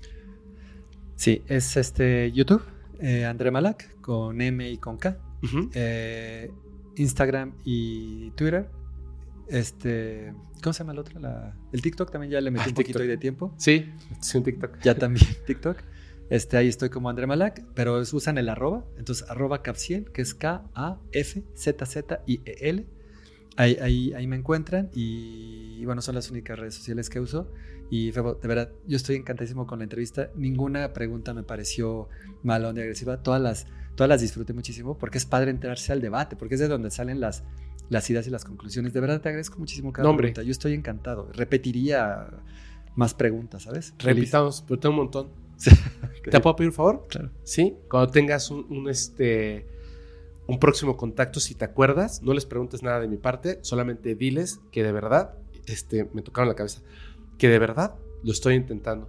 No solamente yo, otra persona, Fermex, eh, no, no estoy en su cabeza para saberlo, pero lo estamos intentando. O sea, no, no que exista el contacto, estamos intentando caminar este difícil, difícil, difícil camino, proceso pff, complicadísimo para llegar al punto y que por favor sean amables cuando estemos ahí, porque yo sí voy a tener muchas preguntas, pero Tú sí vas a hacer el podcast. sí, e- en esta vida tridimensional, este, eh, donde sangre fluye por mis venas, quiero que ocurra en esta vida, lo voy a intentar, no, no estoy siendo egoísta de que tiene que ocurrir, si no ocurre, pues ni modos, no pasa nada, será en la siguiente, pero lo voy a intentar, lo voy a intentar de verdad, así estoy ordenando mi cabeza para llegar a la carrera y correr. Y espero llegar en los primeros tres lugares para este, conscientemente poder conoceros y entablar una conversación. Independientemente de si inconscientemente o cuando duermo está ahí, Claro. Consciente. Entonces, si, si tienes el momento ahí, así como, como de broma, pero no de broma, Sí. este, tú que tienes este, vara alta eh, en el antro, diles que me dejen Con el pasar. cadenero. Con el cadenero, por favor. Tenlo por hecho que lo voy a hacer desde esta noche, te lo aseguro. Por favor, serio. te lo agradezco muchísimo. Yo ya pasé el proceso de que ya no me espanto. Porque es una cosa que tú sabes que, híjole, es que ese gobierno oculto que está muy fuerte y visiblemente enquistado en Estados Unidos, aunque no es Estados Unidos, por supuesto, no es el gobierno de Estados Unidos, Claro. tienen, pero tentáculos en todos lados para hacernos creer que nos van a venir a quitar los recursos, que van a llegar en forma bélica, que van a venir con armas, piu, piu, piu, nos van a disparar. que van a esclavizar a, a mujeres y niños, que, bueno, una serie de cosas y que son malévolos y tienen dientes así de sierrita y ojos enormes y gruñen y se aparecen y te, llevan y te jalan de las patas. No manches, o sea, cada cosa que neta, o sea, ves algo y... Ensucian el fenómeno. Terriblemente. Cañón. Terriblemente, porque no quieren que exista el contacto. Exacto. Están, ellos, estas personas están más cercanas a poder detonar una bomba para ver qué pasa a permitir que, exista un contacto saludable. Claro, es que imagínate, lo que implicaría un contacto saludable implicaría energía libre para todos, implicaría... Eh, imagínate Respuesta a las dudas más grandes del universo. Claro. Imagínate que qué. Eh, imagínate que muchos animales que se han extinto, imagínate que están viviendo en otro mundo. Los tienen resguardados en otros mares, en otras selvas. Poder ver y después del momento los van a volver a traer. O verlos. Sí, a reconstruirle los ecosistemas de lo que le toca a este momento o, verlos. O sea, yo, yo, imagínate ver un brachiosaurio, ver un monocerato, un monoceratops, perdón. Puf, qué felicidad, qué felicidad. Se parecen como, como el triceratops, pero sin cuernitos y son chiquitos. Ah, hay uno que se llama microceratops. Chulada. Bueno, bueno, bueno, o sea, creemos, ¿no? Que eso, se ven así, a lo mejor están bien feos. Pero no importa, para mí son bonitos todos los dinosaurios. Oye, sí, ahora sí, Andrés, muchas gracias. Amigo, gracias. Gracias, gracias. Este, yo les recuerdo que si quieren mandar sus, sus sus, sus, sus, sus experiencias o evidencias, háganlo al correo que aparece en pantalla, fepo.podcastparanormal.com. Ya nos vamos. Muchísimas gracias, amigo. Igualmente, gracias. Y yo les recuerdo que los capítulos del podcast paranormal se disfrutan mucho mejor si los escuchas mientras conduces en una oscura y terrorífica carretera y no tienes a nadie a quien abrazar. Chao.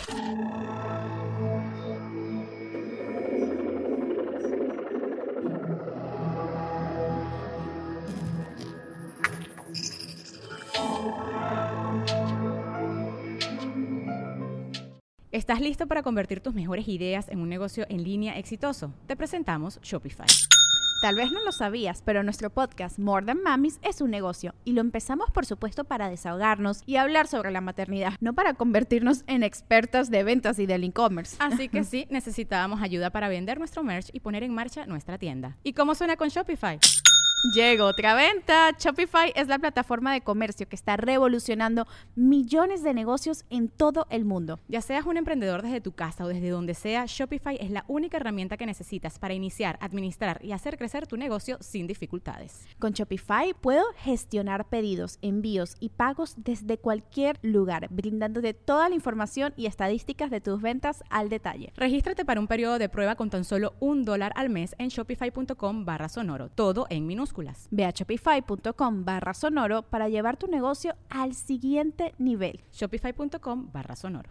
Hello, it is Ryan, and I was on a flight the other day playing one of my favorite social spin slot games on chumbacasino.com. I looked over the person sitting next to me, and you know what they were doing? They were also playing Chumba Casino. Coincidence? I think not. Everybody's loving having fun with it. Chumba Casino is home to hundreds of casino style games that you can play for free anytime, anywhere even at 30,000 feet. So sign up now at ChumbaCasino.com to claim your free welcome bonus. That's ChumbaCasino.com and live the Chumba life. No purchase necessary. BGW. Void were prohibited by law. See terms and conditions. 18 plus.